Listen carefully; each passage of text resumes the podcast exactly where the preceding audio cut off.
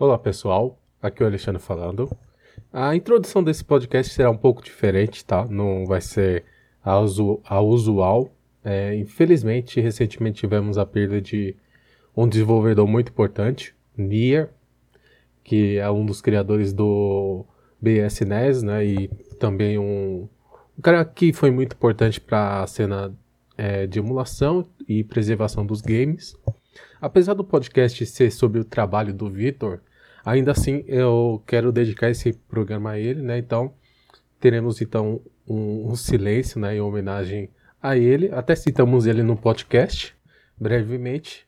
É, foi gravado bem antes da notícia da morte dele, infelizmente. Então, fica então aqui a introdução é, em homenagem à, à pessoa. Então, muito obrigado e espero que vocês curtam o podcast de hoje.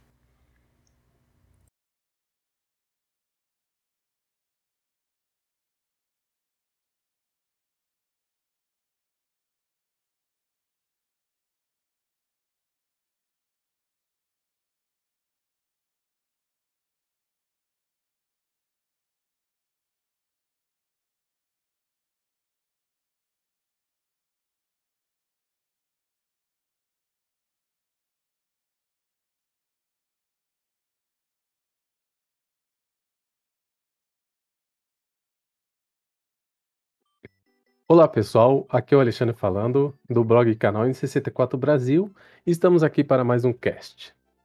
É, hoje vai ser um cast muito especial que fazia algum tempo que eu estava querendo gravar e estava muito ansioso por isso. É, então, primeiramente, te, temos que apresentar nossos convidados de hoje. Vai ser um bate-papo muito legal. Primeiramente, o André. Olá, muito boa noite a todos. É uma satisfação estar novamente aqui no podcast Nintendo 64 Brasil. E para quem não me conhece, da última vez conversamos sobre emulação. E é com imenso orgulho de é, estarmos hoje recebendo, um, para mim, não só um especial convidado especial, desculpa, quase que quase que não sai, um convidado especial, né, que trouxe projetos incríveis, contribuições incríveis uh, para o Super Nintendo. Com certeza. É, só falando rapidamente, né? O André esteve no podcast anterior sobre que conversamos sobre emuladores. Estará também na descrição do podcast. Foi um, um podcast muito legal. E o nosso convidado principal de hoje, que com certeza é um nome conhecido atualmente da cena retro gamer, né, e, e home hack, que é o Vitor Vilela. Opa, pessoal. É, deu uma cotadinha aqui no áudio, mas estou conseguindo ouvir vocês. Ah, tá. Primeiramente, é um prazer. Eu quero agradecer muito ao Alexandre pelo convite. É, Para quem não me conhece, meu nome é Vitor Vilela.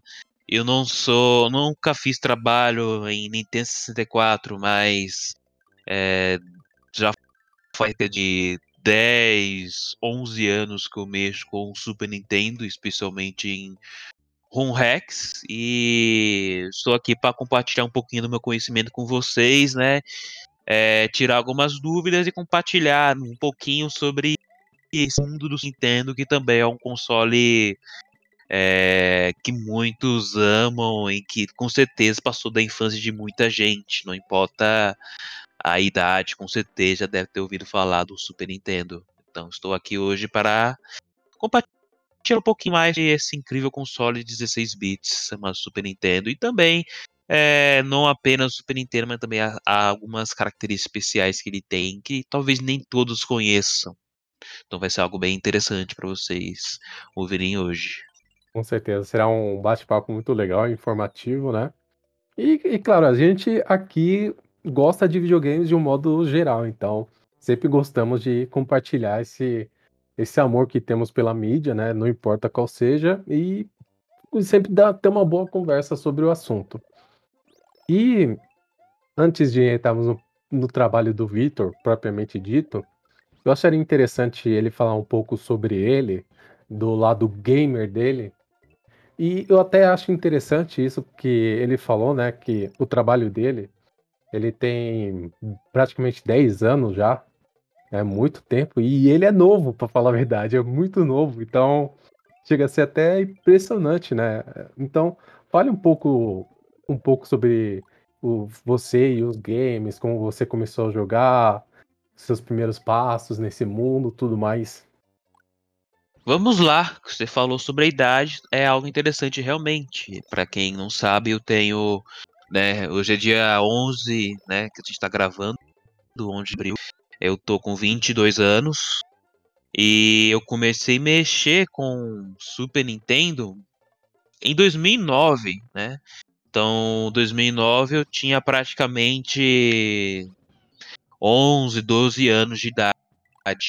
É, e tudo isso começou mais ou menos naquela época mesmo, é, minha experiência com jogos.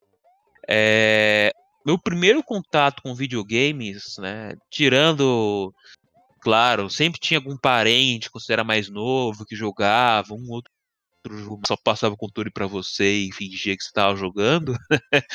é, é, que é super normal, né? E essas memórias vai até vagando, né? A gente não lembra exatamente quantos anos aconteceu, mas com sete anos foi quando eu realmente mesmo com videogame, em particular o próprio Super Nintendo.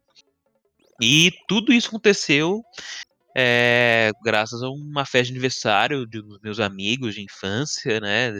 Desde bebê a gente se conhece, a gente conversa até hoje né? Lá tinha lá o Super Nintendo e a maioria do pessoal ficava jogando o próprio Super Mario World. Foi por aí mesmo que eu tive o primeiro contato, né, com próprio Mario e o Super Nintendo. Mas não foi somente o Super Mario World. Esse dia eu tive, não sei se podemos dizer felicidade ou infelicidade de Logo no primeiro dia, você também tem que jogar Battletoads, né? Super Battletoads Super Nintendo. Nossa senhora. É... Você já começou no hard, né? Desculpa te interromper, você já começou no hard, né? Já comecei no hardcore, né? Pra traumatizar mesmo. Né? E, e você consegue imaginar lá um bando de crianças na faixa de 6, 7 anos tentando jogar esse jogo e o máximo de encher, né? É aquela parte lá que sobe umas duas paredes assim, grandones e vem lá aqueles pocos doido roxo pulando em cima de você e você não fazia ideia como se safar deles, né? É, foi uma festa de aniversário muito divertida, isso que eu tenho certeza de afirmar, que eu posso afirmar. E o curioso, mais curioso disso tudo é que no dia seguinte, é, não sei o que aconteceu nos bastidores, mas meu pai resolve comprar o videogame do meu vizinho, né? Que é do, do meu amigo. Então, até lembro que na época ele comprou por 100 reais, né? Veio o Super Nintendo, dois controles, é, o cabo de antena, a fonte, veio mais ou menos uns seis ou sete jogos naquela época. E, e eu fiquei tipo, poxa, legal, né? Tem um videogame, né? Logo videogame que eu joguei no aniversário, né? E aí. Foi aí que começou toda essa saga, né? Com, com o Super Nintendo. Logo aos sete aninhos, né? Uma festa de aniversário e depois eu ganhei Super Nintendo do meu pai. Uhum. É até impressionante você ter começado justamente com o Super Nintendo, né? Que se pararmos para pensar, é... estamos falando de 2009, já estamos falando da sétima geração de games, já quase indo para a oitava já. Então já tínhamos o Wii, PlayStation 3, Xbox, tudo mais. Mas é claro, né? Muitos de nós sempre fomos meio que desatualizados muitas vezes. Assim como eu só fui conhecer o Nintendo 64 bem anos depois, né? Da, sim, sim. da época dele. É, foi para ser mais específico, tive o meu primeiro contato em meados de 2005, né? Sendo que em 2009 eu comecei a mexer com é, home hacking. Mas assim, 2005 era finalzinho de GameCube, acho que o PlayStation 2 estava no auge. É, mas curioso que você eu ia para as lojas de games, né, naquela época lá, entre 2005, acho que até 2010 seguiu essa tendência é, as lojas de games tinha locadora de cartoons Super Nintendo, onde eu morava. tinha loja que vendia todo tipo de equipamento do Super Nintendo, seja controle, jogos, é, cabos de vídeo específico. É, então, naquela época, por mais que você tinha outros consoles também dominando, parece que as lojas de games sabia que ainda tinha um público, né, de videogames mais antigos e é, você tinha bastante opção, né, de fazer upgrade, de fazer ajustes, né, é, se necessário. E só para referir de todos, eu moro perto de São Paulo, no município, naquela época, né, no município chamado Embu das Artes. Então era perto da capital, né, você andava 10 minutos, já estava na zona sul da, da cidade, e lá que você mais vinha, via, acho que hoje o que, que era loja que tinha de loja de games hoje é o proporcional à loja de celulares, a loja de capinhas de celulares que tem em todo lugar e e naquela época era mágico, né? E mesmo sendo criança, você jogava um videogame tipo Super Nintendo e você achava que, nossa, é top de linha, né? Jogar, jogar aquela TV de tubo, né? Que dava uma magia diferenciada, né? Não sei como é o sentimento de outras pessoas, mas parece que jogar TV de tubo sempre dá aquela impressão que a qualidade era bem mais da hora do que você jogar até mesmo no computador. E, então, 2005, 2006, até mais ou menos 2010, né, o Super Nintendo era o meu videogame principal, né, depois eu ganhei como computador, e comecei a ver um pouquinho a questão de ROM hacks, né, que a gente vai adentrar esse assunto mais para frente, mas, poxa, essa era época incrível, né? E justamente eu, em particular, eu não era muito de sair de casa, jogar bola, né? Soltar pipa, né? Parece que meu pai, especialmente, era tão fãzaço em soltar pipa, jogar futebol, soltar peão, que quando eu nasci, acho que ele roubou de mim toda essa vontade, tanto viciado que ele era, né? Porque com, eu nasci, ele, meu pai tinha 28 anos e ainda soltava pipa, pra você ter uma noção. Né? Então, acho que o filho nasceu, eu falei, não, o pai já jogou demais, hora do, dos videogames.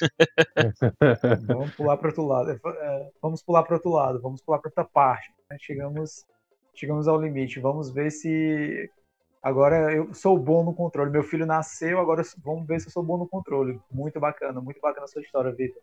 É, e, eu posso até dizer que o que o Vitor falou é, é verdade, né? Porque quando eu fui comprar o, os primeiros jogos de Nintendo 64, eu fui numa loja da Uze Games lá no Morumbi, certo? Não lembro exatamente o ano que foi, mas eu devo chutar que deve ter sido mais ou menos, talvez 2005, 2006, mais ou menos. E é isso mesmo que ele tava falando. Loja de games e locadoras também eram bem comuns, mais ou menos, nessa época. Mais lojas de games, né? E você ainda encontrava jogos antigos lá, jogos de Super, jogos de Nintendo 64, Mega Drive, ainda era comum, mesmo que você tenha novas gerações de jogos, de videogames e tudo, ainda era possível encontrar muitos desses jogos em lojas oficiais em shops, sabe? É, é bem interessante isso daí. Comigo aqui em Fortaleza é, é algo semelhante com vocês também, só que começou a ficar cada vez mais escasso. Então, alguns shoppings menores, uh, alguns vendedores se arriscavam com suas lojas e vendiam de tudo. Tinha alguns tinha esse espaço dedicado ainda para os consoles mais antigos. Super Nintendo, P4, Mega Drive, uh, que são os mais conhecidos daqui, né? Mas sabemos que tem outros consoles, claro. Mas o que dominou, especialmente nos meados de 2003, até muito, até um tempo atrás, com certeza foi o PlayStation 2. E nisso que você foi conversando, sabe, Vitor, eu fiquei pensando, puxa, o Vitor é bem novo e ele começou muito bem, modéstia à parte. começou com Super Nintendo, claro, deve em algum momento não ter se lembrado, mas deve ter jogado outros consoles na época, mas se encantou pelo Super Nintendo e você ter começado com o Super Nintendo, mesmo já tendo outros consoles nesse caminho, que era o PlayStation 2, o Xbox clássico, mas bem com o Xbox, acho que o primeiro nem tanto, nem tão bem conhecido aqui, né? Mas sabemos que a avalanche do PlayStation 2 até um tempo atrás, como a gente brinca, a baseada de três jogos por 10 reais ainda estava em alta, né? Não tem nem 10 anos que essa, essa questão saiu de cena, né? Mas sabemos que o PlayStation 2 deitou e rolou aqui no Brasil e foi exatamente na sua geração. Você nasceu no final dos anos 90, mas ainda assim é, encontrou um, um, grande início com o Super Nintendo. Né? Eu peço até desculpa se eu estiver puxando muito a bola para o Super Nintendo. Eu sou fã, então sou uma pessoa muito talvez errada para estar tá falando sobre o Super Nintendo, mas é porque também é o, é o meu console favorito, junto com o Nintendo 64 e dezenas de outros consoles que é, eu já tive o prazer de jogar, ainda uns, alguns comigo, mas é muito bacana escutar isso, porque se você for escutar com é, outras pessoas da sua idade, um pouco mais novas ainda, se perguntarem pelo Super Nintendo, o único contato que eles terão foi no tiveram foi através de um emulador no computador jogando Super Mario World, é, ou talvez hoje em dia com essas box, né? Essas TV box com emulador, então jogam em casa, né, aleatoriamente, mas é muito bacana saber que você começou bem, começou com o hardware original e daí né, colocou essa ideia em mente e trouxe até a gente um dos maiores projetos, né, que foi discutido, saiu na mídia. Então isso é muito bacana. Tenha dúvidas que o seu trabalho foi altamente reconhecido e amplificado. Isso sem sombra de dúvidas. Vale lembrar que realmente na época minha de 2005 para frente o PlayStation 2 dominava também a, a, as pessoas eu conhecia, né? E obviamente quando você entrava na casa de algum parente, é, eu lembro que eu tinha alguns primos de segundo grau que tinham PlayStation 2. O que eles mais jogavam eram Need for Speed, GTA, né? O famoso GTA Sam Redress, né? E você jogava, você, sentia tava numa, né? Era um negócio diferente, né? Tanto que eu era criança eu sempre gostava muito de jogar GTA porque eu queria usar o código do de guerra. ia dar fogo no paquinho, né? e... O que a pessoa mais gostar de fazer. É, Sagrado. Eu, Exatamente. Eu, eu, normalmente, eu não sou um grande fã da franquia. Eu, eu até digo para muitas pessoas, eu acho legal as pessoas jogarem GTA. Eu vejo as pessoas jogando GTA e se divertirem. Eu acho legal isso, mas se você colocar o controle na minha mão e colocar. Eu, eu sei o que tem que fazer, são missões, mas eu particularmente não tenho esse gosto. Mas eu acho divertido ver as pessoas jogando GTA. Eu acho legal. Muito, muito bacana. Caramba, e o GTA era um jogo assim bem divertido de se jogar, mas eu nunca tive a oportunidade de ter um PlayStation na minha casa, mas um Nintendo. E também não sentia muita falta, né? Porque naquela época, além do Super Mario World, além do Battletoads, né? Eu nunca cheguei a passar a primeira fase, pra ser sincero. Sempre parei naquele tinho de pedra, depois que eu assisti no YouTube o final, né? Mais pra frente. Mas eu tinha muitos jogos legais que naquela época do. né? Do Super Nintendo satisfazia muito você, né? Tinha o Samurai Show, né? Era um, um jogo até que lembrava um pouquinho Street Fighter, mas era de samurais. Era um jogo assim que eu era bem viciado quando era criança. Eu lembro que eu, eu ia viajar pra, pra ver meus avós, né? E 5 da manhã eu tinha zero jogo, tinha matado lá o, o chefe final, nem lembro mais o nome direito. Eu tinha é, jogo de Dragon Ball, também não lembro o nome do, do jogo Dragon Ball, foram memórias assim, eu joguei muito pouco, né? Porque eu acabou trocando cartucho pelo um do Top Gear, que valeu. Nossa, foi um sensacional. Em particular foi o Top Gear 2, né? E alguns, alguns acho que é a versão menos legal de todo, mas pra mim o foi sensacional. Você correr 400 km por hora, tantas pistas diferentes, tinha jogatinas assim, para horas e horas e você nunca enjoava. Você sempre queria jogar mais e mais, e especialmente sua TV estéreo, né? Porque eu tinha uma. Eu tinha uma TV pequena, né? Que era mono, né? Eu usava o plug de RF direto assim da antena, né? Mas depois o meu pai comprou uma TV, uma Mitsubishi, eu acho que era uma das primeiras TV a cor no Brasil. Ele pegou do meu tio avô e essa TV, vocês têm eu não sei, né? acabamento de madeira, né? Porém, a TV era de 20 polegadas, tinha uma imagem sensacional, né? Você tinha aquelas regulagens lá de frequência, né? De cote, você, era estéreo a TV. E aí eu tive a oportunidade de fazer um, um upgrade de vídeo, né? De pausar, sair da a entrada AV ao invés de antena, e aí sim eu comecei a experimentar jogos, discutir um pouco mais a música do, do SPC, SPC 700, né, um chip sensacional para aquela época do Super Nintendo. Então, por mais que o PlayStation 2 era dominação, cara, Super Nintendo era sempre assim.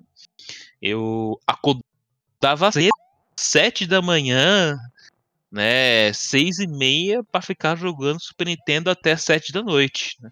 Até porque o, é um dos problemas, né, você ter um Super Nintendo, só que não ter muito dinheiro, fazer manutenção, fazer alguma correção do gênero, é que o, o meu Super Mario World, o cartão do meu Super Mario World, não salvava nada. Ou seja, ou seja, você ligava ele, começava do zero, e você jogava até onde você conseguiria. Depois você desligar o videogame e você teria que começar tudo de novo.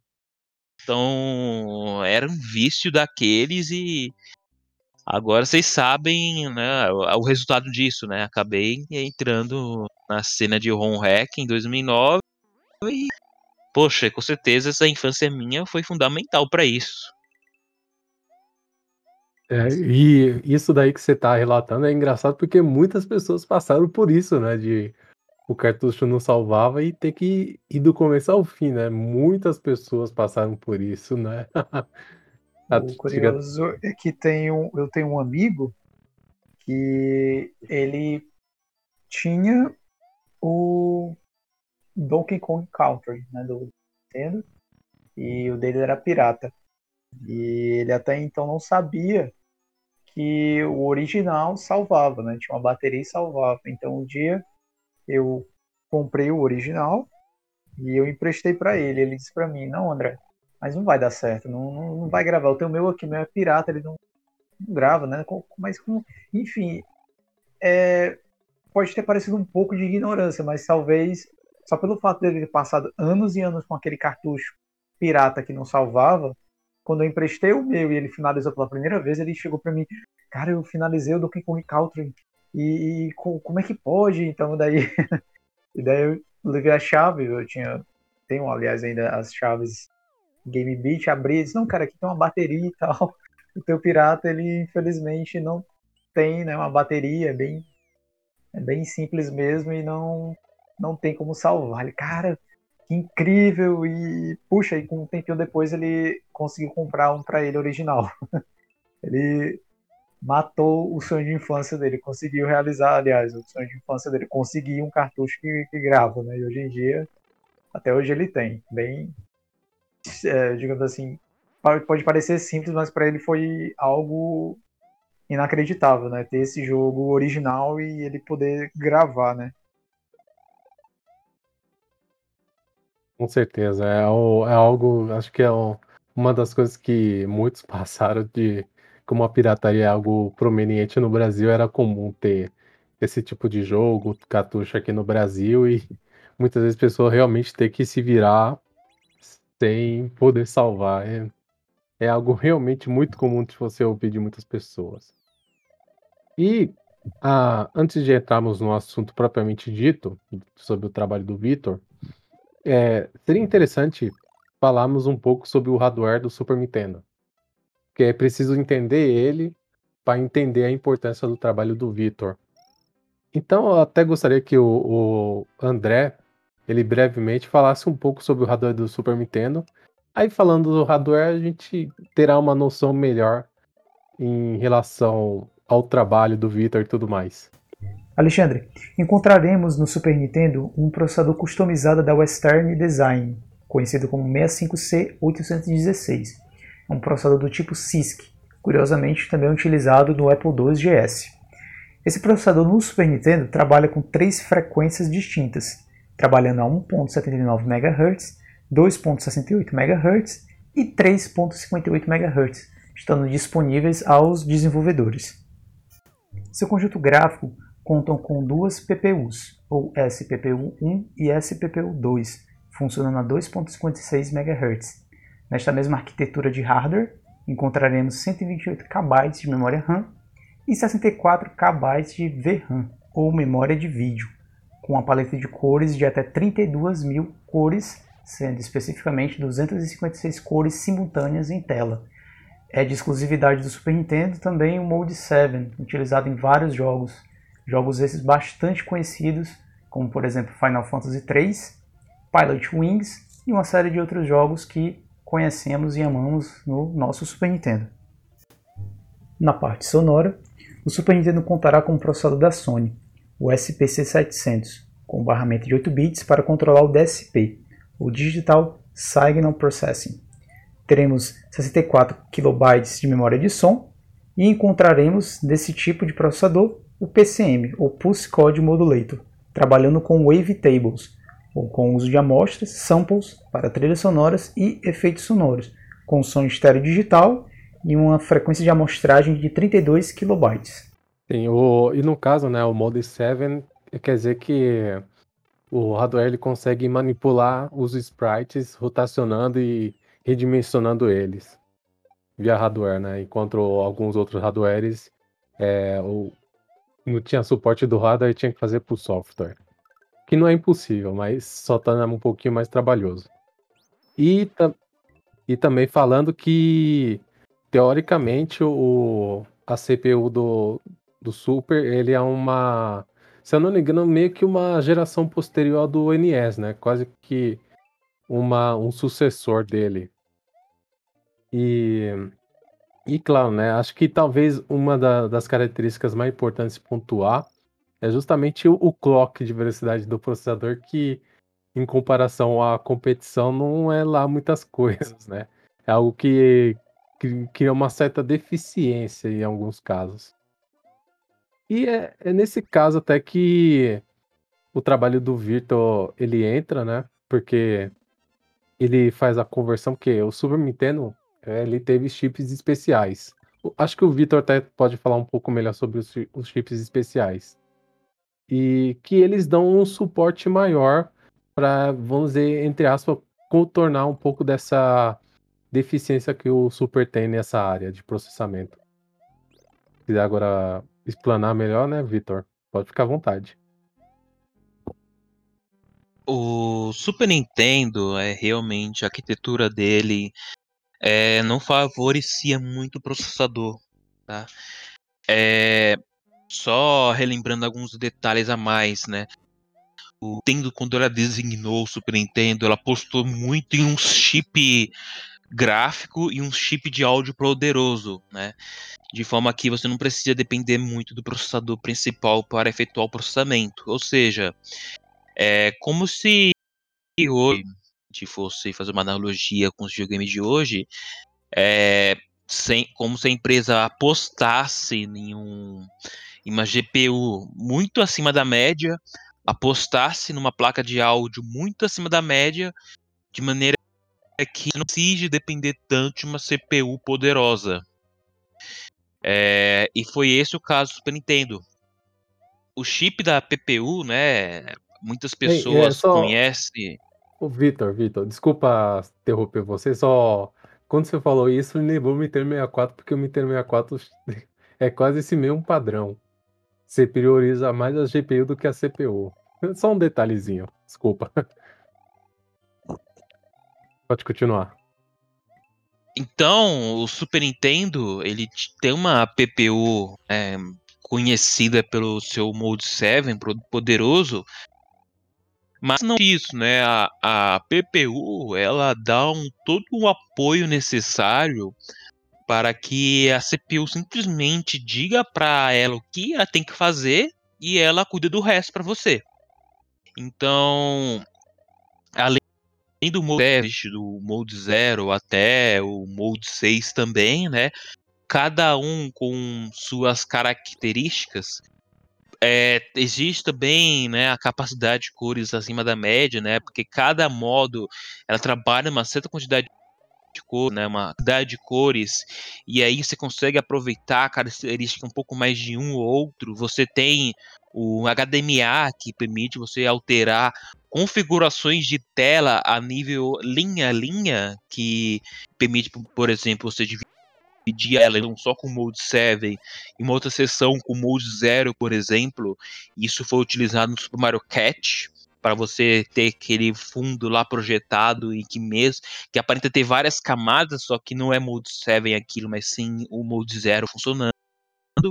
É, então, o chip PPU é um monstrinho, né, que foi feito para auxiliar a CPU, mesmo ela tendo um clock um pouquinho é, inferior, comparado com a concorrência, é, e tendo alterações técnicas, né, porque o, processador do Super Nintendo ainda trabalha com barramento 8 bits, né, por mais que seja 16 bits. Ele trabalha com barramento 8 bits, ou seja, qualquer operação que envolver 16 bits, na verdade, você precisa ao invés de um só. Isso foi um problema que foi resolvido no chip SA1, também no chip Superfax, né? São os, os dois mais conhecidos. Mas naquela época que a Nintendo decidiu seguir esse caminho, é, não foi uma decisão ruim. Porque realmente tudo, todos os jogos que começassem a utilizar o Super Nintendo, é, eles não iam depender de fazer transformação de rotação, transformação de escalonamento, é, é, algum tipo de pinto mais específico de gráfico na sua CPU. A única coisa que precisaria se preocupar seria a lógica do jogo. E, além disso, o chip SPC 700 ele tinha uma característica especial que do Mega Drive que é um barramento independente da CPU principal. O que significa que o chip SPC700 tem sua própria RAM, ele tem sua própria região de execução de código e ele, não importa o que acontecer com a CPU do Super Nintendo, esse é... qual a vantagem principal nisso tudo? Cara, você consegue fazer um processamento de áudio o quanto que você quiser sem afetar o desempenho da CPU principal e vice-versa se a CPU do, do Super Nintendo principal esse problema de desempenho, começar a ter lag, começar a, a gagalar, ou até mesmo o chip SPC700, um não afeta o outro, porque não tem nada compartilhado entre eles. Você não precisa usar um pedaço da memória principal para processar áudio. E assim como você não precisa pegar um pedaço da memória emprestada da CPU de áudio para fazer alguma coisa do jogo. Então, essa separação né, favorece muito a arquitetura. E aí sim a gente entra na parte do É, chegando, chegando um certo momento em que você tinha um pouquinho mais de limitação né, em fazer alguns tipos de processamento específicos pela CPU principal, é, insistir para você tentar extrair um caldo extra do Super Nintendo. É, é, o Superfax chegou antes. O Superfax ele veio com uma proposta de ser um auxiliar de processamento de gráfico, né, exclusivamente para isso.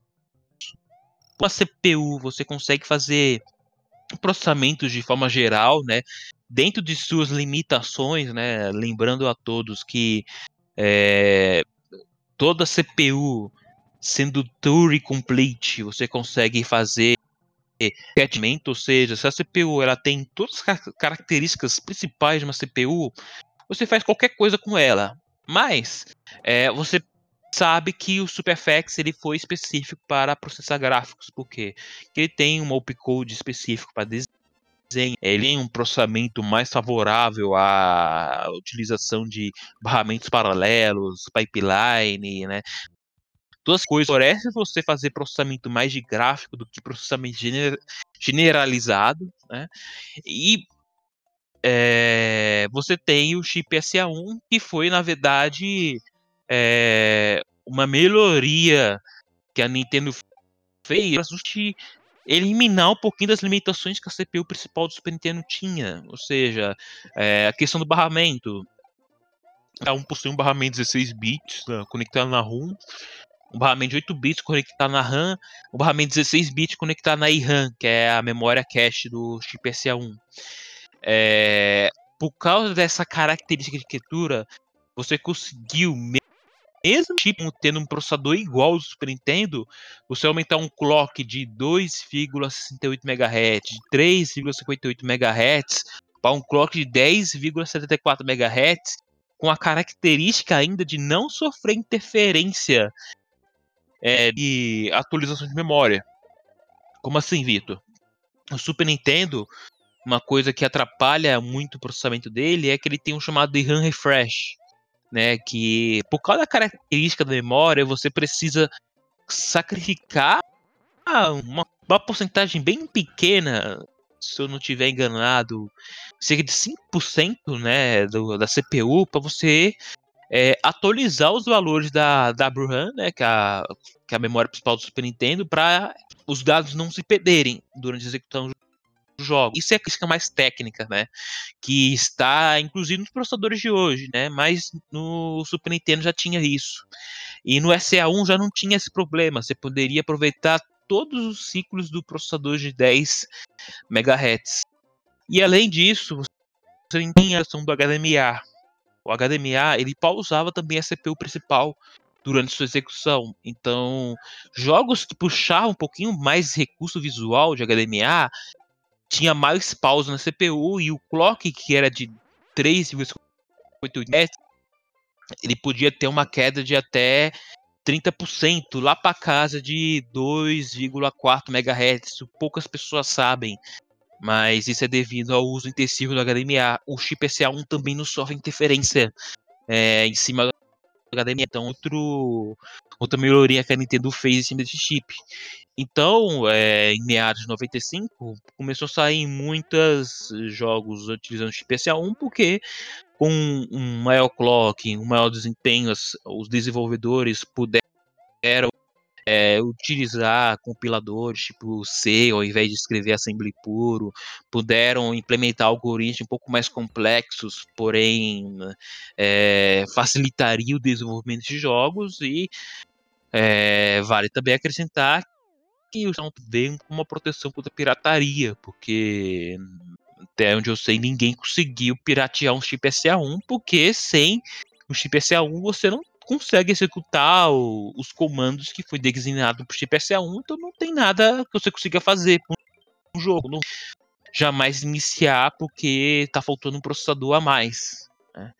É, então foi uma boa sacada da Nintendo ter também levado em conta essa questão de proteção, pois é, sem o chip SA1, vezes a quisesse desenvolver para Super Nintendo, é, poderia proteger seu código contra qualquer tipo de alteração, porque você tinha um chip entre o console do Super Nintendo e o chip de ROM, e sem ele no meio do caminho, você não consegue jogos. Né?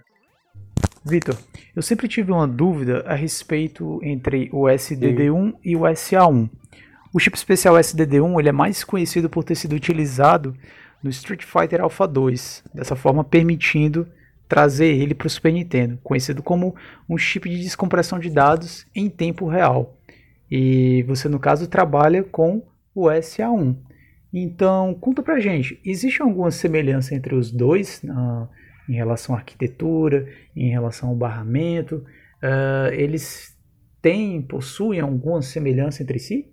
O Street Fighter Alpha 2, ele Durante o desenvolvimento, o pessoal considerou o uso do chip PS1 nele, mas vale lembrar que o chip que o Street Fighter Alpha 2 utiliza é, é mais voltado à compressão, decompressão de gráficos. Né? Ele é chamado de SDD1. Esse chip, é, esse chip SDD1, ele, se não estiver enganado, foi até possui até uma pareceu com o chip SA1, mas não tem um processador presente. É, durante o desenvolvimento chegaram a fazer uma fusão né, com os dois chips, mas no final das contas só veio só o chip de descompressão. Eu acredito que foi devido ao tempo de desenvolvimento. Né? Na época o custo já não era tanto assim uma preocupação, o né? custo de, dos cartuchos em si, que já estava tudo barateado. É, o chip SDD1 ele pega, ele pegou a função de mapeamento do chip SA1, porém essa mapeamento ela não possui é, nenhum mecanismo de proteção de cópia e ele veio com um pequeno processadorzinho que ele a única função exclusiva dele seria fazer a decompressão de gráficos, né? É, você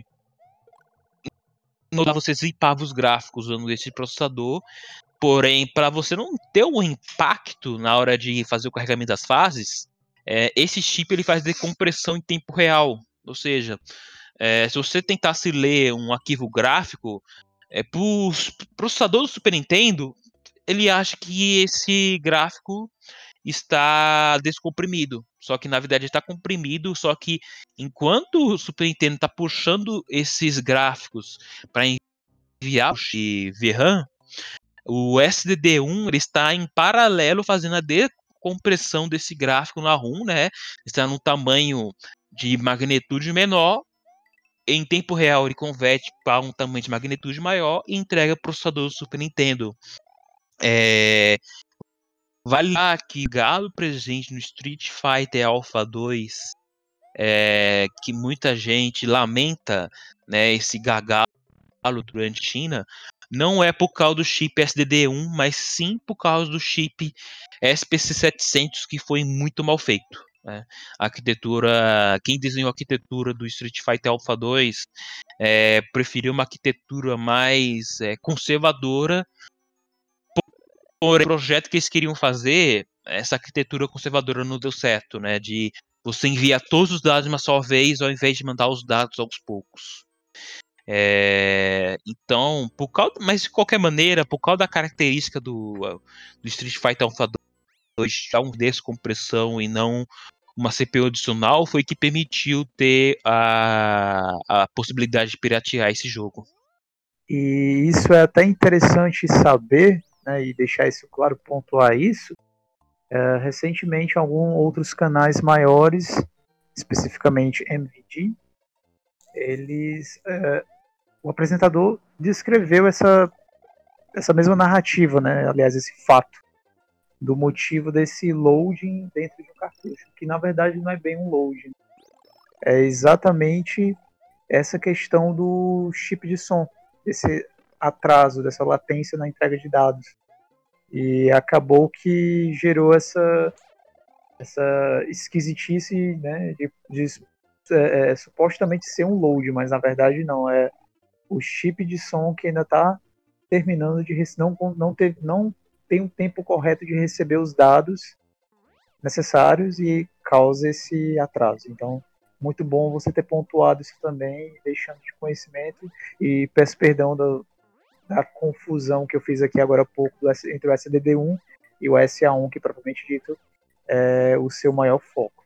Assim, é até legal deixar claro que os dois chips são parecidos mesmo, né? Tanto de nome e tanto de ideia. Ambos os chips foram utilizados a fim de acelerar o jogo.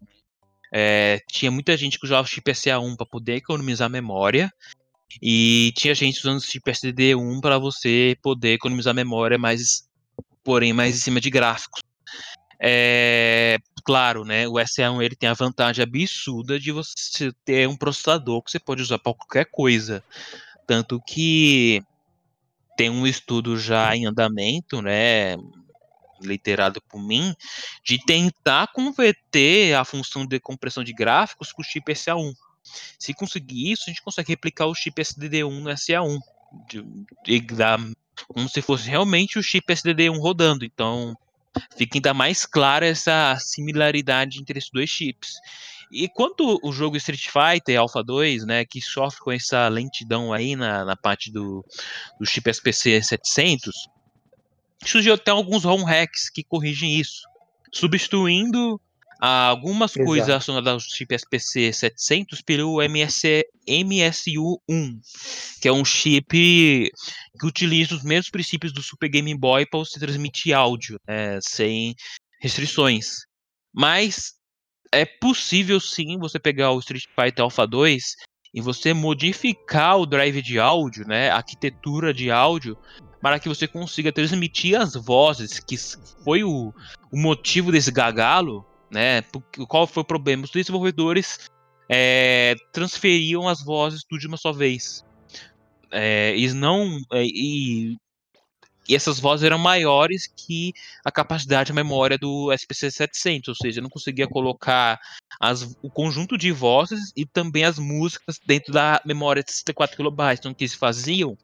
Toda vez que é, você fazia uma troca de vozes, eles literalmente tiravam o disco que estava no SPC 700 e colocavam outro, né? Então foi tipo aquele negócio lá de os sons mais antigos você tinha tirar um CD, colocar outro para ir trocando, sendo que existe alguns sons que tem um sistema de três CDs que só consegue fazer isso em tempo real.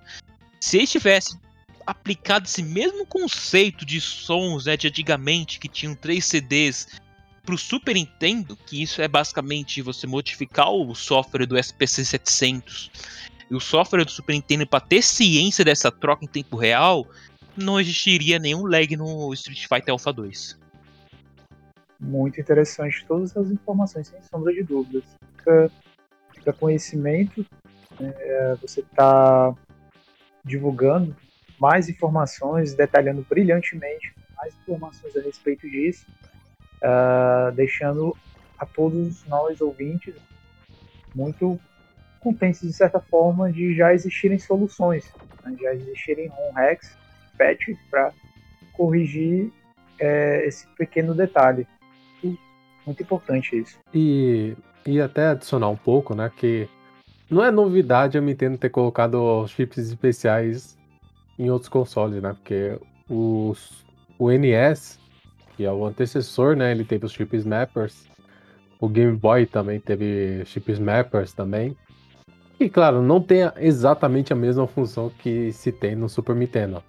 Mas também é, é, algo interessante saber que não é, não é incomum ver alguma a Nintendo colocando chips especiais dentro do cartucho para dar uma habilidade maior ao sistema, né?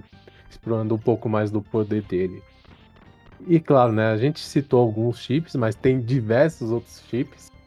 Eu acredito que no, no, no Nintendo, né? No NES, tem centenas de mappers. Seja até difícil de listar todos, né? Ou, já no caso do Super Nintendo, a, a quantidade de chips é menor mas ainda assim expressiva de chips. E no caso, o, todo o seu trabalho, quer dizer, não todo o seu trabalho, né? Mas uma maior parte do seu trabalho se foca mais no é do SA1, né? Que é o SU, SA1, né? Que é pra gente falar em português. E, claro, a gente vai também falar do, de outros dois projetos que você também trabalhou aí. Mas, primeiramente, se falar um pouco mais do SA1, principalmente nos jogos que você trabalhou em cima dele, né? Que é bem interessante de ver a implementação dele em, em jogos que não tem ele nativamente e verem eles, eles serem beneficiados. E, claro, a sua explicação que você deu agora há pouco para nós já explica um pouco mais porque ele é tão interessante ser us usado é, nesses jogos para dar uma melhoria de desempenho neles melhor, né? Então, se você puder explanar um pouco mais sobre o, o seu projeto né, no S1 Pack, por favor. Bom, o, os projetos que utilizam o chip SA1, né, eles têm uma, um objetivo só, né? Tirar o slowdown. É, é, esse é o objetivo principal. O que. É, por que o uso do chip SA1? Qual a vantagem principal dele?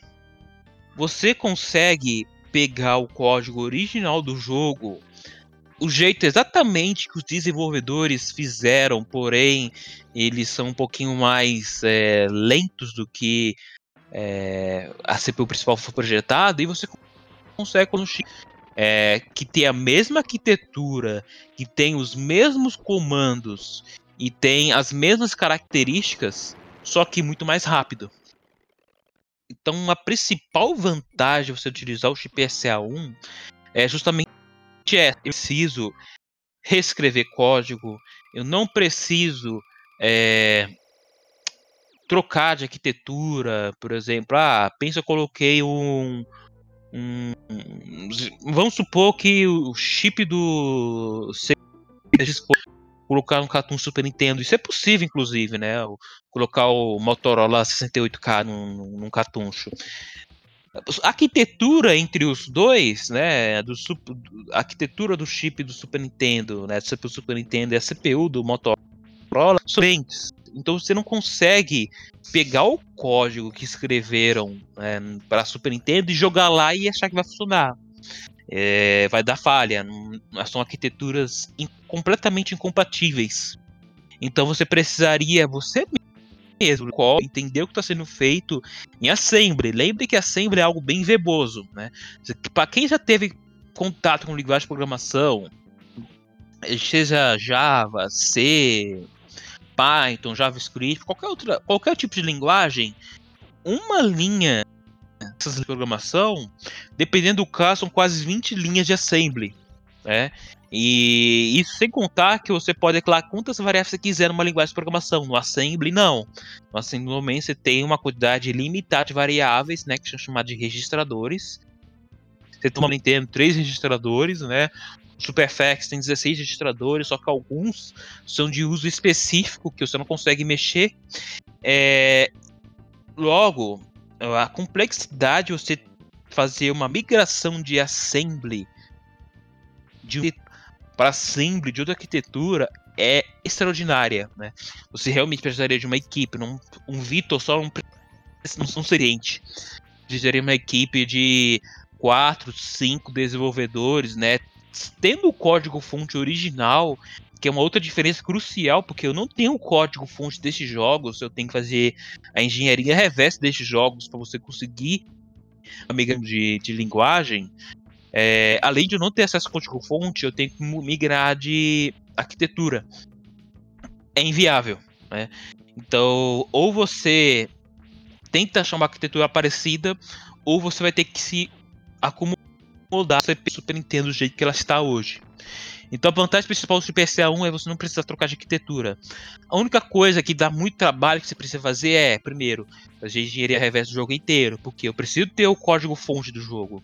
Por mais que seja assembly, por mais que não tenha nenhuma anotação do que o que cada trecho de jogo faz, você mesmo tem que descobrir isso. Só o fato de eu ter o código fonte do jogo, eu consigo fazer um processo chamado de remapeamento. Remapeamento é simplesmente eu conseguir pegar os endereços de memória que o jogo utiliza e transferir o endereço de memória que o SA1 aceita. Que você tem essa diferençazinha básica, né? O SA1 não consegue acessar a memória do Super Nintendo, que é a memória WRAM. E mesmo se acessasse, ia ter um gagalo incrível, né? O, você tem um chip acessando a 10 MHz, você acessa uma RAM que roda 2 MHz. Não ia dar certo isso. Você ia ter uma quebra muito grande de desempenho. Né? Mesma coisa você colocar um Core i7 com uma memória DDR2. Não vai dar certo isso. Né? Para quem tem, para quem mexe com computadores. Então, eu sou obrigatório a pegar o jogo que estava acostumado a escrever para WRAM, que é a memória de 2 MHz do Super Nintendo, para começar a acessar a IRAM ou a BWRAM, que rodam a 5 MHz ou rodam a 10 MHz. E, além disso, toda a comunicação entre o chip RCA1 e o chip do Super Nintendo, né, em particular o chip de áudio e o chip gráfico, você também não consegue ser feito com o SA1. Você precisa ainda do Super Nintendo para fazer isso. Então, o que você faz? Eu movo todo o processamento pesado para o chip SA1.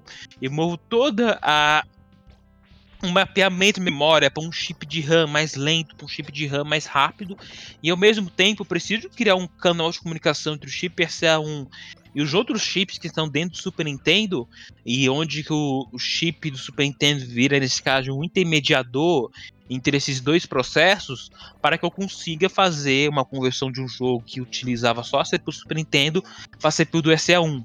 Então eu tenho a vantagem de ter arquitetura igual, porém eu tenho a desvantagem de precisar fazer o remapeamento de memória e também a desvantagem de precisar usar o Super Nintendo, o chip do Super Nintendo como ponte para poder acessar o SA1 do chip gráfico. Importante lembrar que, é, beleza, você ainda tem muitas desvantagens. Você, né, para você ter uma noção, o, S, o Gradius 3 demorou três meses para ser é, convertido. O Super Retype, que foi minha conversão mais recente antes do Race Dreaming, levou um mês, porém, né, é, ainda foi muito trabalho, porque foi um mês assim, eu tendo que, sei lá, sentar no computador cerca de 4 horas por dia, dedicando para fazer esse processo de conversão. Se eu tivesse um outro processador de arquitetura completamente diferente, talvez isso levaria um ano ou mais. E, principal, o jogo não seria igual não teria a mesma física, né? Então, se entrasse em Gradius 3 e do nada é, a velocidade dos tiros mudassem, ou o espalhamento de, de projetos, de inimigos mudasse, não ia ser o mesmo jogo. Ia ser um Super Mario Flash da vida, para quem já jogou na internet, um Adobe Flash, né, né, que eram jogos fangames, mas uma física completamente diferente. Então, o que é mais legal de usar o chip SA1 é o código que tá original do jogo, eu consigo deixar exatamente igual no Super CA1 sem mudar nada. Então, quem joga Gradius 3, a única diferença que vai ver é na velocidade. Quem joga Contra 3, a única diferença que vai ver é na velocidade. Quem jogar Super R-Type, a única diferença vai ser na velocidade, por aí vai. É, você tem um grande benefício do jogo ficar exatamente igual de como você jogou é, no jogo original. E essa característica acho que faz de especial dos meus ROM hacks, pois existe possibilidade de você otimizar o jogo, existe a possibilidade de você trocar alguns algoritmos por outros mais rápidos, porém isso deixa o jogo diferente. Você deixa de ter o mesmo sistema de gravidade, o mesmo sistema de mecânica e o mesmo sistema de jogabilidade que você tinha no jogo original. Então, a vantagem principal de você usar um chip SA1 é, que é mais rápido, porém você tem um custo de ter um chip a mais, que alguns everdrives não funcionam, mas você tem a principal característica de que o jogo que estava antes e o jogo que está depois é exatamente igual, a única coisa que muda é a velocidade. Então, quem jogar nos home hacks vai sentir que o jogo é exatamente igual que era antes, só que parece que foi está numa plataforma moderna. E isso que é com certeza que dá aquele gosto especial de jogar os Zoom Hacks que foram portados pro chip SA1. E você falando isso agora, né, veio na minha mente que eu tava pensando, a gente não falou sobre isso, né, mas você começou fazendo on hacks, né, de Super Mario World, né? E no caso, é, Super Mario World é um é um jogo famoso, popular, você tem uma comunidade grande de home hacks, speedrunners, acredito que tenha muitas ferramentas, tudo mais. Só que eu acredito que alguns outros jogos, eles não tenham o mesmo suporte que um Super Mario World tem. Uma comunidade que estuda o jogo e a todos os detalhes tem. Então, eu imagino que quando você falou sobre a questão de você fazer engenharia reversa, então em alguns jogos deve dar um, um, trabalho muito grande, porque muitas vezes deve ser algum jogo que não tem um estudo muito avançado sobre ele. Então acredito que você realmente deve ter muito trabalho quando você pega um jogo para começar a fazer a engenharia reversa para depois você poder fazer o remapeamento, né, como você falou. Exatamente. É... O... a engenharia reversa é o processo mais complicado de se fazer porque além de você não ter o código fonte e além de você só ter um arquivo binário de ROM, você não sabe o que aquele jogo faz, você não sabe como que o jogo trabalha com a RAM, você não sabe como que o jogo ele desenvolve, né, a sua lógica. Então você precisa fazer todo o processo de engenharia reversa, né, onde você precisa saber qual seção da, da ROM é código, qual seção da ROM é data, qual seção da ROM que, que trabalha em 16 bits, qual seção da ROM que trabalha em modo 8 bits. Se você errar um detalhe desses e você fazer a conversão para o chip RCA1, você pode fazer deixar o jogo completamente bugado, bugado no sentido que ah, dependendo do ângulo que eu tiro o jogo da crash. Isso seria muito ruim para Ron Rex, porque eu não ia ganhar fama de. Os Ron Rex não ia ter a fama de jogos que matam o slowdown, ia ter a fama de. Ah, é um ROM hack legal que tira o slowdown, mas se você atirar para cima, já era. O jogo da Crash e você precisa começar tudo de novo. Então, essa parte de engenharia reversa é muito importante e demora muito tempo mesmo porque ela é um processo importante você para conhecer como o jogo funciona, é um processo necessário para você conseguir entender e fazer as mudanças necessárias para utilizar o chip SA1. E também é muito importante que quanto mais conhecimento eu conseguir sobre um jogo e quanto mais perfeito for um disassembly, né, uma engenharia reversa, uma desmontagem deste jogo, menor, menor será a chance de ter bugs em, no processo, que é algo que eu, que eu prezo muito mesmo. E, inclusive, recentemente, acompanhando o seu Twitter, uh, você pediu recomendações de jogos para fazer esse retrabalho, Vitor. Nesse caso, você busca dessa vez um desafio maior, porque, como comentamos há pouco, uh, os jogos clássicos do console felizmente são bem documentados, né? A comunidade trabalha em cima, tenta desvendar bastante sobre o jogo, publicam informações, mas dessa vez vimos em seus twitters que você pediu recomendação de algum jogo para trabalhar com o SA1, seu projeto. Então isso é um desafio para você, o que você tem em mente para pegar um jogo aleatório, um jogo que talvez não tenha documentação, então, para você, isso é um desafio que você está buscando para si mesmo? Como, como você gostaria de. Aliás, você pode detalhar isso um pouco melhor? Hoje, tivemos. Hoje, hoje eu consegui. É, já ter dois jogos migrados para o chip RCA1 que não tinham nada. Zero documentação. O Super Retype e o Face Driving, né? o Super Type é um shmup, né? Que é, tinha até um pouquinho de concorrência com o Gradius, e o Racing Dream era um jogo de simulação de primeira pessoa de corrida. Esses dois jogos não tinham nada de documentação, realmente foi do zero. E para esses casos, para a gente ter um mínimo de chance de as coisas darem certo, é, eu utilizo algumas técnicas, né, já estão bem desenvolvidas de engenharia reversa, ou seja, eu a gente abre o jogo em um depurador específico, a gente começa a fazer o rastreamento desse jogo. E rastreamento no sentido que você vai jogando o jogo e eu vou gerando tipo um arquivo de análise que mostra como que a CPU roda aquele jogo. E quanto mais você joga e quanto mais situações distintas você atinge, mais informações sobre como que o jogo roda é coletado e depois eu tenho uma espécie de trace log onde eu consigo importar esse trace log e eu consigo recuperar boa parte do código fonte de, através de engenharia reversa desse jogo sem eu precisar estar fazendo esse processo de forma artesanal. Simplesmente jogando aquele jogo, utilizando um emulador específico de depuração, eu consigo recuperar boa parte dos comandos utilizados e assim eu consigo já adiantar cerca de 50% do trabalho que eu teria manualmente. É, então, mesmo se for um jogo que não tenha nada de conhecimento, utilizando esse processo eu consigo sim é, fazer o processo de engenharia reversa é, mesmo sem saber nada.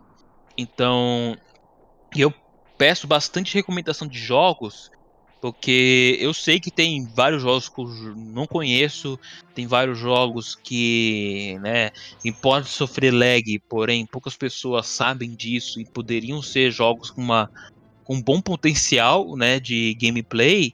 Então eu gosto muito desse processo de, opa, tem algum jogo que eu não conheço ainda, mas que seria legal receber o chip SA1 é, para poder melhorar a, a qualidade dos jogos do Super Nintendo. Então sempre sou bastante abertos a sugestões. E é, acho vale também responder essa pergunta em relação a desafios. Eu já estou procurando um novo desafio que é o chip SuperFX.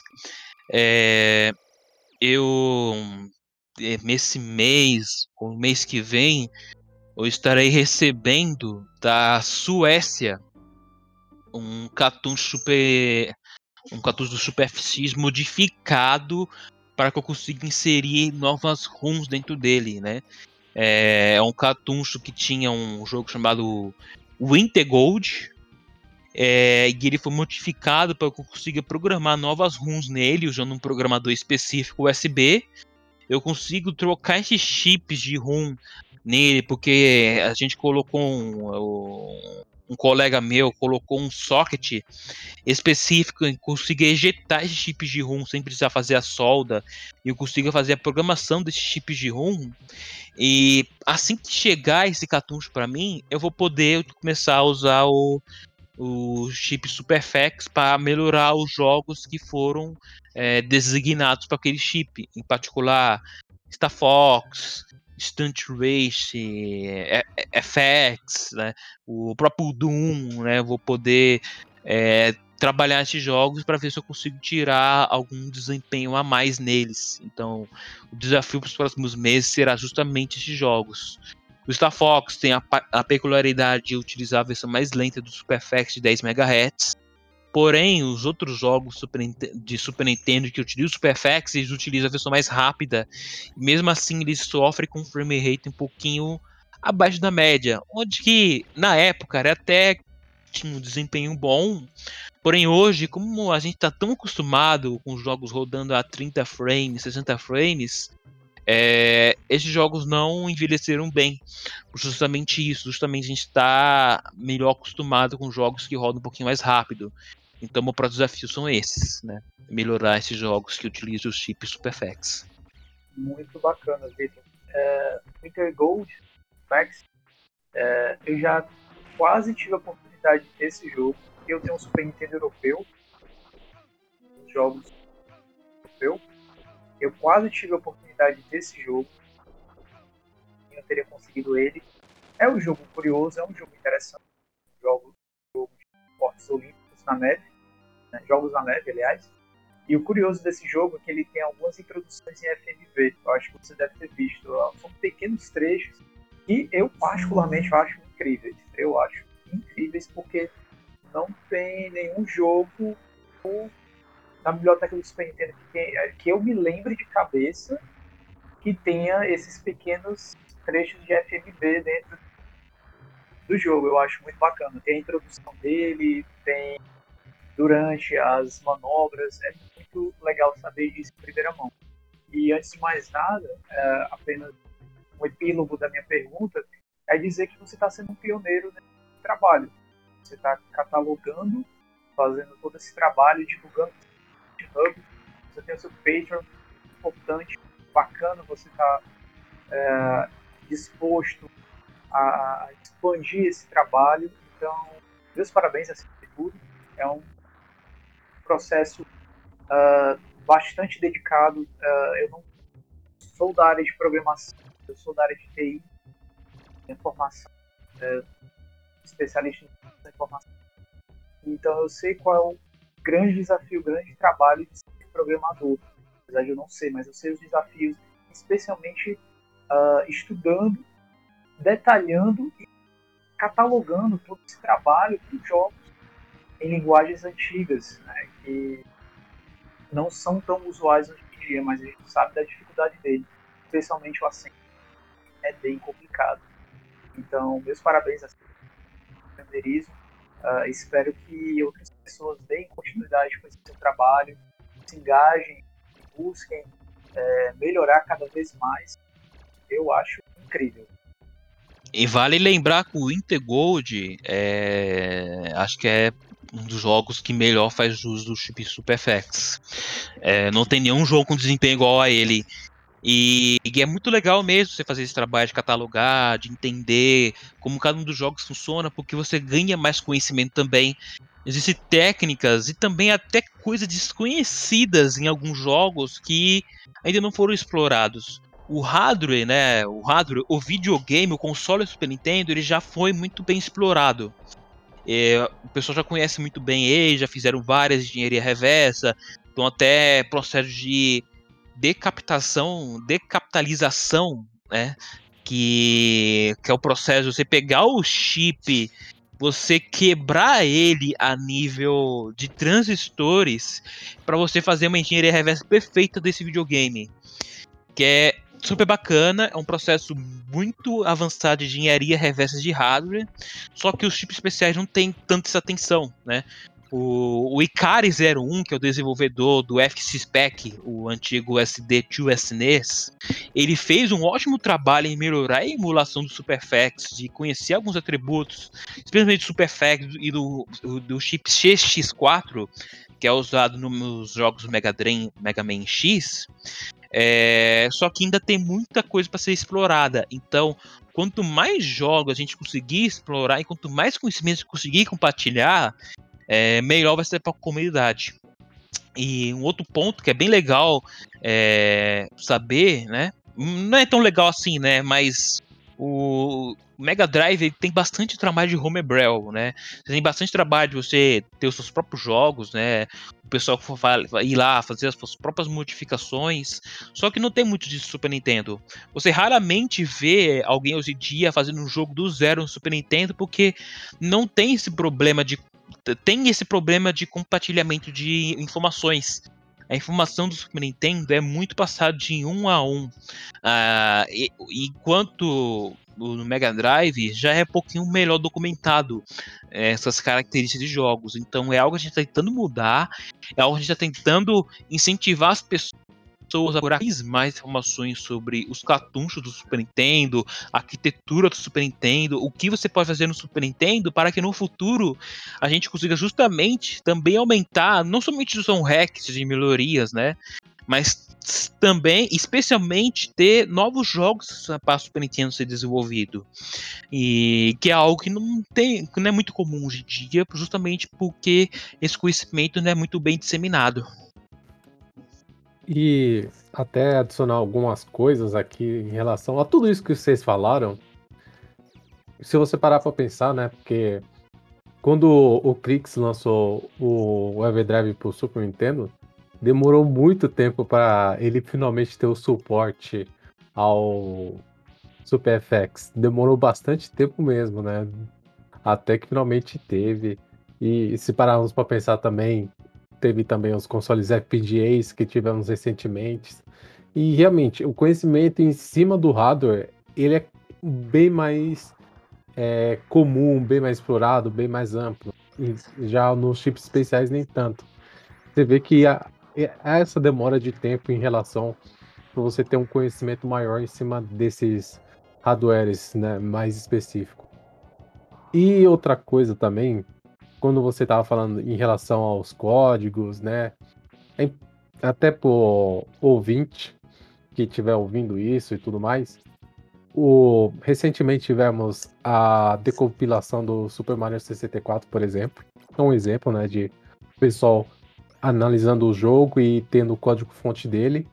E com o código-fonte dele fica bem mais fácil de portar ele para diversas plataformas que pensar, né? A mesma coisa de Doom. O Doom, quando, quando o código-fonte dele foi disponibilizado, fica fácil você portar ele para diversas outras plataformas. Algumas vão ter mais desafio que outras, mas tendo código-fonte fica mais fácil de realizar esse trabalho, de manipular o jogo em si. E por último, é, se a pessoa quiser ter um, visualizar esse processo de código, saber o que ele faz, tudo, tem um canal de que o, o André conhece, não sei se o Vitor conhece, que é o de Placed Gamers.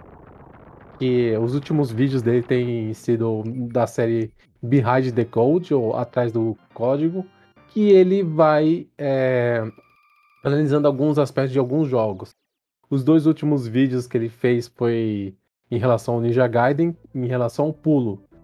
Então ele pega, ele vai no código, ele vai falar, ó, o código do pulo tem esse valor X, aí o código manda ir para a RAM tal, o endereço tal. Aí ele vai no endereço tal, endereço tal, ele tem a. ele faz tal coisa. Aí ele coloca uma anotação falando, ó, esse endereço aqui faz tal coisa. Ah, o, tem a gravidade que coloca um valor X.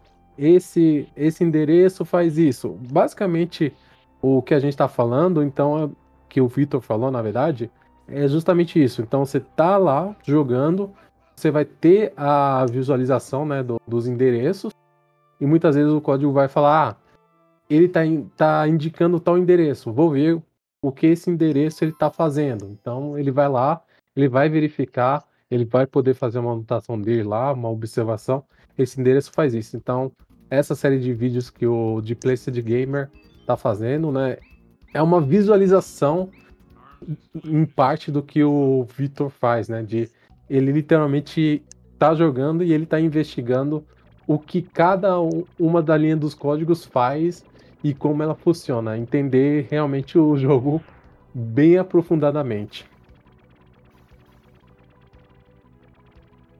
É uma excelente é, comparação.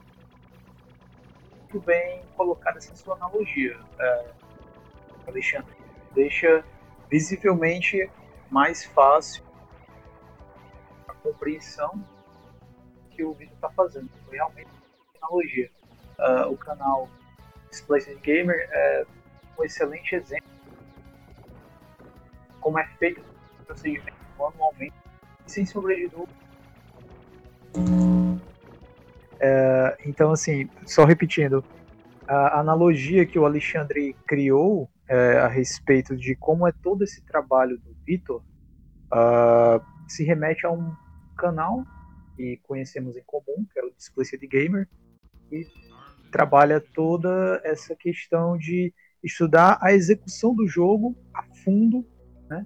E entender cada ponto dele, começar a, a detalhar e extrair cada informação a nível de código e explicar para o telespectador que está vendo o vídeo como é que funciona, no caso, o vídeo em questão foi sobre o pulo do Ninja Gaiden, toda a questão em cima disso. Então, é base é, é, algo como o Vitor está fazendo exatamente, está descobrindo os jogos que não tem documentação e como ele próprio explicou, as pessoas encontram essa dificuldade de criar jogos para Super Nintendo porque em dado momento faltam mais informações técnicas para deixar isso mais próximo. E fica até de pergunta também, se caso o Victor tiver, é, digamos assim, esse know-how, que acredito que tenha, e até de talvez tirar um pouco esse mito ou realmente confirmar. De fato, o Motorola 68K ele foi muito utilizado, que é o processador do Mega Drive. Então ele foi muito utilizado em outros dispositivos e que muitos falam na época que foi um dos pontos principais que facilitaram muitos programadores a fazer um excelente trabalho no Mega Drive, mesmo com as limitações dele, mas muitos jogos se beneficiaram desse conhecimento da época do 68K. Enquanto que o Super Nintendo é um processador recall customizado que ele é presente no Apple II. É, realmente isso é um fato, Vitor? É assim que se comporta o, esse, esse dado conhecimento também a respeito disso? Sim, perfeitamente. Quanto mais conheça um processador, uma arquitetura, melhor você consegue utilizar ele. E infelizmente a arquitetura né, do processador do Super Nintendo, né, o 65816, é, ele só teve só duas, do Nintendo e o Apple II. É, então poucas pessoas tiveram a oportunidade de entender o processador e explorar direito as capacidades dele. Então, a dificuldade de programação é maior, fazer a potabilidade do jogo é maior e também é, você tem uma, dificuldade em otimizar esse jogo para executar melhor. Então, não é comum, né, é, é, ou melhor, é incomum, é, é até comum é, você vê jogos com otimizações triviais que podiam ser feitas, né? E aí que você tem alguns casos em que apenas o, a utilização do fast ROM é suficiente para otimizar esse jogo e você não precisa utilizar porque o erro de programação, né, por, não é erro de programação, mas sim a falta de conhecimento em cima de determinada arquitetura influencia muito no resultado.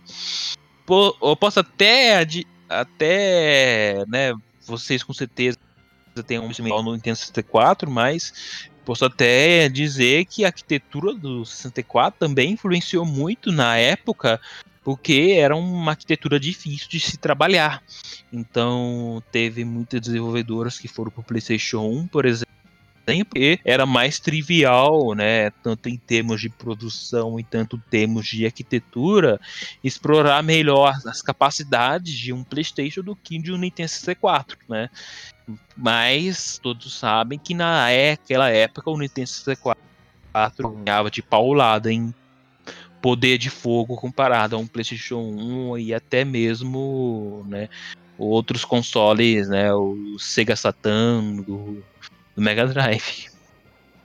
E aproveitar, né, que agora você citou um dos seus outros projetos que até gostaria também de falar um pouco é do Fast ROM, que é, é algo bem interessante que foi algo que quando eu ouvi falei, caramba, então não é necessariamente só de SL1 que o jogo precisa para ele ter uma, um desempenho um pouquinho melhor, né? Se você puder explicar um pouco mais sobre o Fast ROM pra gente. O Fast ROM, né, nada mais nada menos do que fazer o processador do Super Nintendo rodar mais é, acho que o nome é bem literal isso mesmo. É, poxa, 50 centavos. Tá pra comprar uma bala com 50 centavos, né? Então.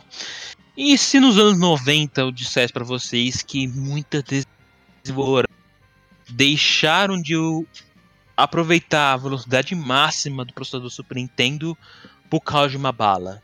É, foi essa a questão. Os jogos de começo né, do Super Nintendo, eles o processador mais lento do Super Nintendo, enquanto os jogos mais né, recentes, né, que foram feitos anos depois do lançamento do Super Nintendo, já utilizavam o modo rápido do processador do Super Nintendo. Mas por que isso? Né? Por que dois modos? Explicando em resumo, o processador do Super Nintendo ele possui três de igual como você falou na introdução. Modo de 1,79 MHz, modo de 2,68 MHz e modo de 3,58 MHz. Isso é comum até nos processadores de hoje. Fazer uma analogia com os processadores de hoje, você tem um 2 MHz, só que a memória RAM é de 1600 MHz. Para o processador acessar o da memória RAM, ele precisa obrigatoriamente diminuir sua velocidade para 1600 MHz. É a mesma coisa no Super Nintendo. No Super Nintendo, né? Na verdade, isso é comum em praticamente todas as no Mega Drive. É, para você acessar determinados tipos de conteúdo, você precisa mudar o seu sua velocidade do clock.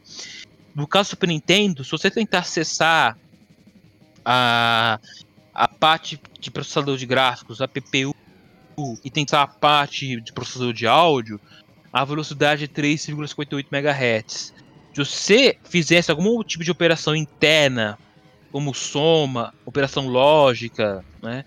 Ou é, algum weight interno, porque algum comando precisa fazer isso, você também roda 3,58 MHz. Porém, existem outros acessos que são mais lentos. Né? Nesse caso, Super Nintendo, se acessar a memória DRAM barra WRAM, você ter a velocidade para 2,68 MHz. É, para você acessar os controles, né, a porta de controle, a velocidade reduzida para 1,79 MHz. E enquanto você acessar o ROM e a SRAM, que é a memória que do cartuncho, você poderia acessar ou em 2,68 MHz ou em 3,68 MHz. Quem definia isso? Para a ROM ou a SRAM, o processador Super Nintendo poderia acessar ele a 2,68 MHz ou a 3,58 MHz. O que definia isso? A própria pessoa que está fazendo o jogo. Você tinha essa opção de você escolher a velocidade. E por que iria uma velocidade inferior né, a 2,68 MHz? Porque o chip de ROM é mais barato. Tendo um chip de ROM mais barato, né, você consegue produzir mais cartuchos e você consegue, por consequência, mais, né, sem precisar gastar tanto.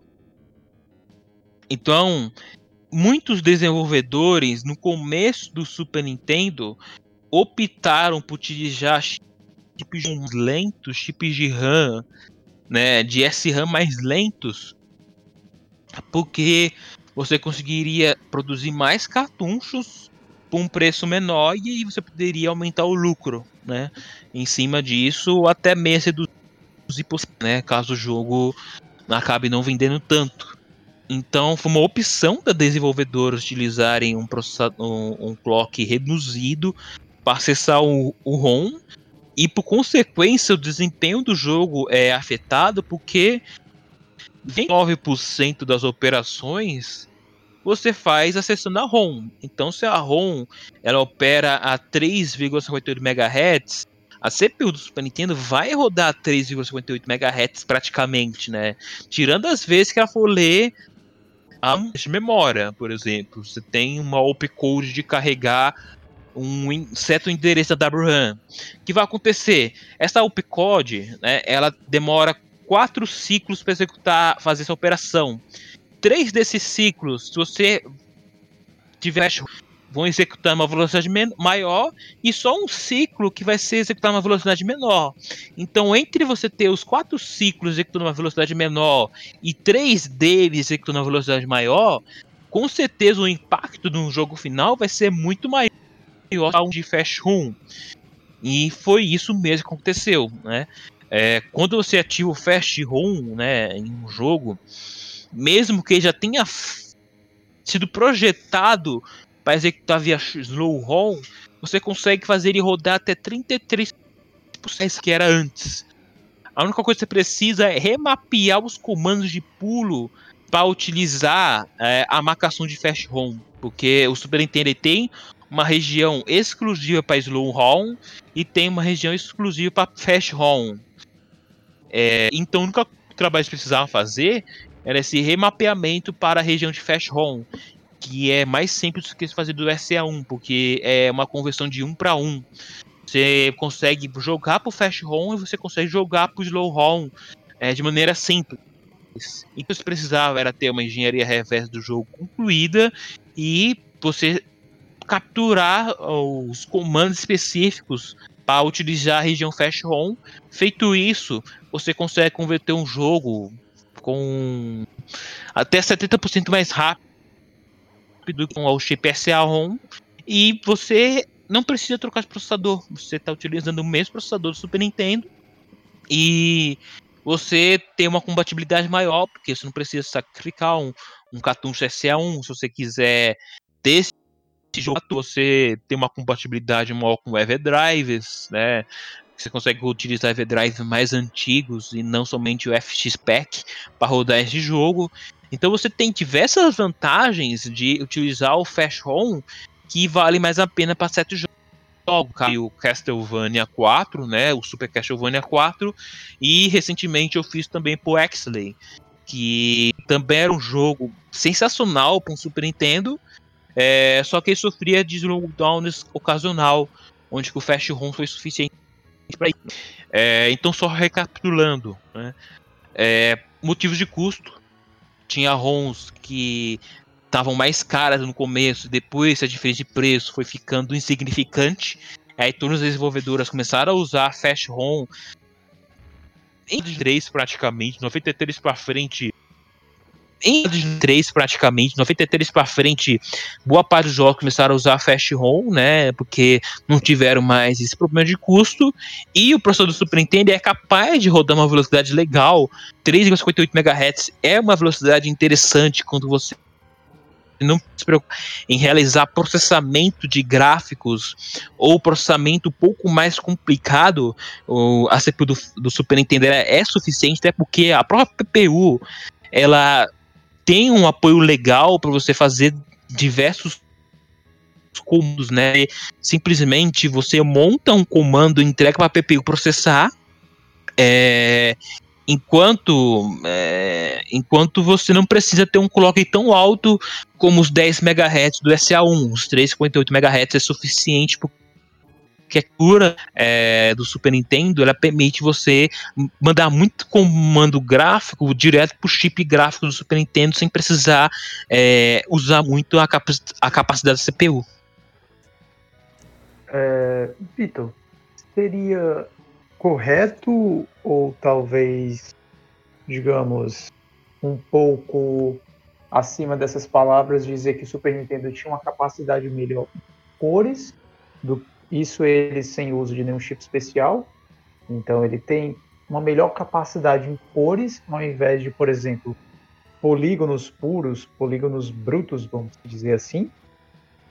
Tudo bem. A minha pergunta relacionada, Vitor, sobre em questão que será que podemos falar então que uh, o Super Nintendo ele chega a ser mais eficiente em cores do que propriamente dito em processamentos, por exemplo, de polígonos, como uma das especialidades, ou talvez possa-se dizer é, facilidades em que o 68K, né, processador do Mega Drive, ele geralmente demonstra em alguns jogos que muito conhecidos e muito bons né, do Mega Drive. Então, uh, podemos dizer assim que o Super Nintendo tem uma facilidade mais em trabalhar com cores e claro, graças também aos chips especiais, ele consegue ter é, um ganho em melhoria de processos, mas como, como ficaria isso no caso? É, vamos lá. O processador do Mega Drive ele tem uma vantagem interessante no dele. Eu posso estar enganado, mas eu não tive, acho que o processador do Mega Drive tem um barramento de 16 bits nativo só que ele tem comandos de 32 bits. Isso é uma vantagem tremenda, por mais que seja mais de comandos, porque você consegue ter uma facilidade em processar polígonos, que é algo que o processador do Super Nintendo ele não tem essa característica de ter um barramento grande. Então, essa é uma característica muito importante que a esquema ganha uma outra vantagem, né? É, até por isso mesmo que existe o Superfax. O Superfax ele foi uma iniciativa muito legal de utilizar um processador RISC e um processador com diversos barramentos independentes e, e pipeline robusto, onde você consegue começar a processar diversos comandos de desenho de polígonos é, em apenas um ciclo de clock a 21 MHz. É, ou seja, enquanto você um comando Super Nintendo você demore até uns 6, 7 ciclos a uma velocidade de 3 MHz, no SuperFX você consegue isso apenas um ciclo. Tá? É...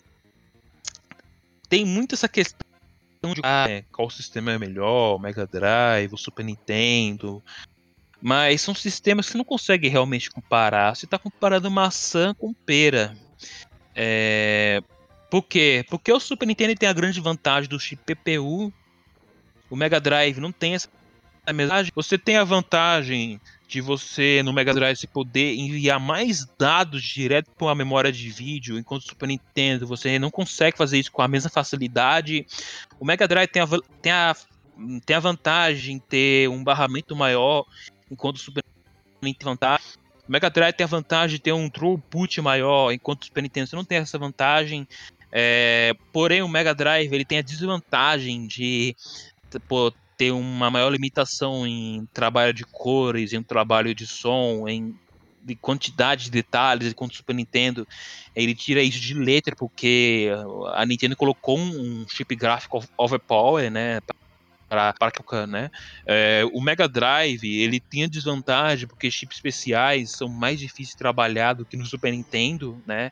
É, Mega Drive tem, tem, o SVP que é muito bom, você tem o 32X que é muito bom, são um pacote de expansão que trazem um diferencial bastante legal, porém eles são mais complicados de trabalhar do que em relação com o do Super Nintendo, até porque é, esse é um dos motivos a gente ter muito mais ROM hacks que utilizam chips especiais, né?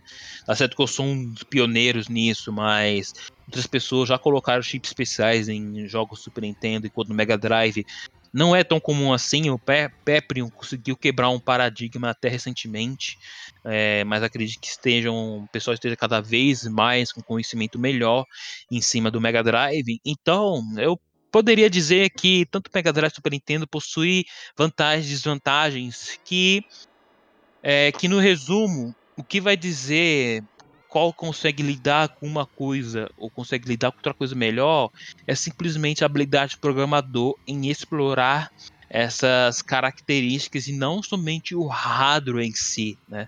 É, se você colocar um, um cara, é, se você pegar os caras da Titan e são tem uma ótima reputação em demos pro Mega Drive e mandar eles reconstruir o Star Fox no Mega Drive, talvez eles até consigam melhor do que fizeram no Super Nintendo.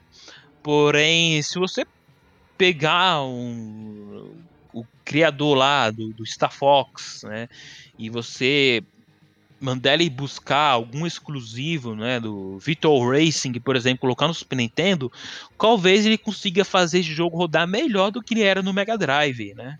Então, é as características de hardware são tão distintas, cada hardware cada conjunto de hardware tem vantagem e desvantagem, já ao certo ponto que que vai definir qual hardware vai ter um melhor desempenho vai ser mais o programador do que o próprio hardware em si, no final das contas. Isso é muito bom. É, desculpa, Alexandre. É, isso é muito bom escutar isso de você, porque você percebe que até hoje muitas discussões em, em grupos por aí, sempre tentando prolongar essa discussão ou essa guerra que já acabou muito tempo. Nós sabemos que no final das contas é, todo mundo se divertiu por igual, essa é a verdade, independente do console. Mas isso é muito bom escutar de você que mesmo trabalhando com o Super Nintendo, trabalhando com seus projetos, com SA1, Fast Home, mas claro, vê que a limitação em si não é tanto o hardware, mas e, é, em si o, o, programador, a pessoa que vai trabalhar com ele, e cita exemplos muito interessantes, muito didáticos, digamos assim. E eu acho importante isso é, ficar público, né? que o público tenha conhecimento disso, entenda que não é um processador talvez que seja mais rápido ou outro que seja mais lento ou que tenha mais cores, mas sim o programador, né? a pessoa que vai trabalhar com aquilo, com aquelas ferramentas. Isso é muito importante pontuar. Muito bom vindo especialmente de você. E falando nisso, né, ele citou a uh, Titan e a gente até gravou um podcast com ele, apesar que não foi nada relacionado hardware, mas fica aqui a, o spoiler e eventualmente vai sair podcast. Mas é, é interessante falarmos sobre isso e sobre essa questão do hardware e das limitações do hardware e tudo mais. E até vou aproveitar esse gancho para falar também de um, de um projeto seu bem recente, que é bem interessante isso daí, que literalmente, nesse caso, ele não ficou confinado às limitações do, do Super Nintendo, que foi o widescreen que você fez no Mario World. Ou o Ultra Widescreen também que você fez. É, se você pudesse comentar também um pouco sobre esse projeto, que é bem interessante porque, no caso, ele tá quebrando algo que o Super Nintendo real não conseguiria fazer normalmente, né? Sim, sim. O Widescreen Mario World está é, sendo uma ótima iniciativa do criador do Bezinex, né? O Bezinix, que é o Nia, né?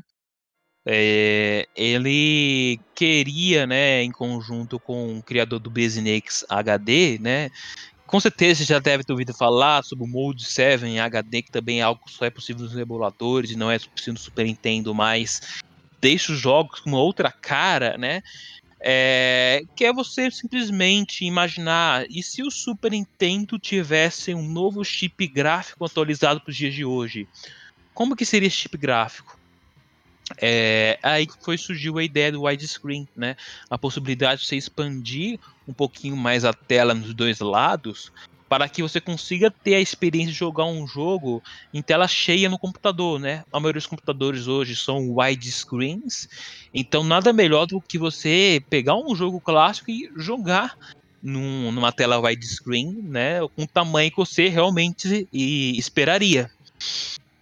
É, o widescreen ele realmente não funciona é, no hardware real, né?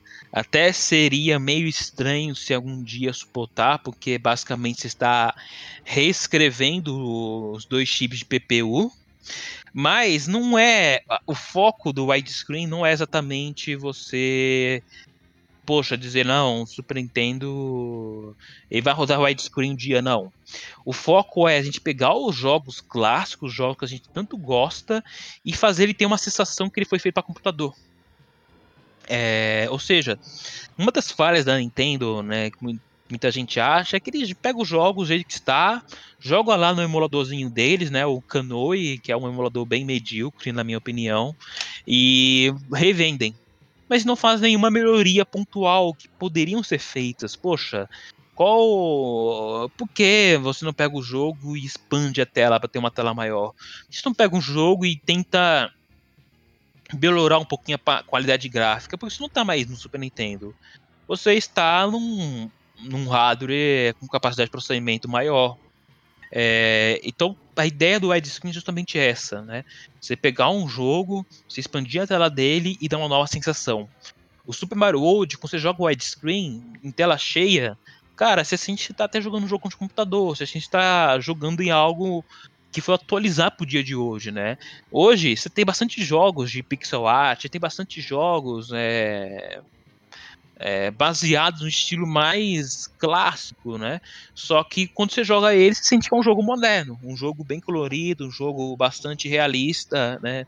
Realista, quero dizer, no sentido que, por mais que tenha sido feito num, num estilo antigo, é, o fato do jogo ter uma tela maior, uma quantidade de cores maior, é, faz ele ficar parecendo bem mais bonito, agradável de ser jogado que é, que se fosse um jogo lançado nos anos 90, então por que não fazer jogos dos anos 90 parecer que foi lançado hoje em dia, né? Já pessoas Nintendo lançasse o Mario World né, e a gente já tivesse o mesmo poder gráfico, né? Então a ideia do widescreen é essa, fazer os jogos de antigamente terem uma sensação de novo. E e não vai somente no widescreen, mas também vale também pro Mode 7 HD, também vale pro é, poxa, quem sabe até um dia a gente pode pegar o Star Fox e fazer ele rodar em HD, não rodar naquele frame buffer de 224 por 192, mas sim em 1080p. Então, o nosso projeto, que é bem ambicioso, é o que? Pegar os jogos e dar uma cara nova para eles. E você falando sobre isso, né? É, é até engraçado, porque quando você pensa no lado da SEGA, tem o trabalho do Christian Whitehead, que ele fez o porte do Sonic, se eu não me engano, primeiramente para lado, depois a SEGA adotou em outros produtos. E, e o que ele fez foi literalmente pegar o Sonic e colocar em widescreen, sabe? Eu não lembro que ano foi isso, mas foi bastante tempo. E você vê que realmente demorou um certo tempo para alguém no lado da Nintendo fazer isso com o Super, sabe? Então é, é até engraçado ver que até nisso a comunidade homebrew da, da SEGA é um pouco mais avançada nesse sentido. Que é tanto, né? Claro, sem pensar depois, eventualmente, o, a comunidade liderada pelo Christian fizeram o Sonic Mania, mas é engraçado como a iniciativa deles é, de fazer esse jogo, né, do Sonic, portar ele, se eu não me engano, acho que foi o primeiro ou foi o Sonic CD, não lembro qual foi. Fazer esse porte para celular com suporte widescreen, controles e tudo mais, e como se tornou algo maior, sabe? Então é, é bem interessante ver isso também do lado da Nintendo, que é algo também um pouco incomum, para falar a verdade, né? Porque estamos falando de um videogame que foi muito popular. E vale lembrar que tem uma diferença grande entre a Nintendo e a Sega. A Nintendo, ela não apoia iniciativas como essa. Você não vai ver a Nintendo, por exemplo, pegando um trabalho meu e republicando ela ou inspirando nisso para realmente fazer algo real. Infelizmente, a Nintendo tem um, problema de que ela não vê a comunidade de home hacks como algo positivo. Né? É, a gente já teve muitos casos a Nintendo derrubando o trabalho, é, ótimos trabalhos por questão de direitos autorais. Você não vê isso na SEGA. Se você vê alguém desenvolvendo um jogo homebrew do Sonic ou fazendo um home hack do Sonic, mesmo é, que essa pessoa ela lance o RUM, o conteúdo RUM de maneira integral, esse trabalho não é derrubado. É, já não é a mesma coisa do, do de jogos. Eu tenho um pressentimento de que até o meu projeto widescreen pode ser derrubado. Porque se eu lançar ele, poxa, ter mais de um milhão de engajamento, a Nintendo pode achar que eu, poxa, tô usando a marca do Mario pra supostamente fã. A Nintendo pode derrubar. E não tem nada que pode ser feito. Então, um único, um, mais um motivo do fato de a gente estar trabalhando em widescreen também vai ser um método de resistência. Porque porque a gente está fazendo isso a nível de emulador. A gente não está criando um executável em que você dá um clique duplo nele e abre o seu Mario World com adaptado para ser widescreen. Tá gerando um aplicativo, você baixa no celular e pá, tem o Mario World lá. A gente está primeiro adaptando um emulador e adaptando o ROM para que quando vai lançar primeiro o emulador com as modificações, você vai ter que baixar o ROM para jogar e depois vai ter que aplicar o pack em cima da ROM para poder enviar os comandos. Por que a gente está tendo que fazer isso? Para não ter o trabalho derrubado. Porque, infelizmente, a, a Nintendo não, não tem essa valorização do trabalho dos homebrews que a gente tem, igual a SEGA, por exemplo. Né? A Nintendo está perdendo hum, com isso, né? Tá abrindo mão de alguns dólares por mês, né? Porque estão fazendo pessoas comprar nas plataformas, né?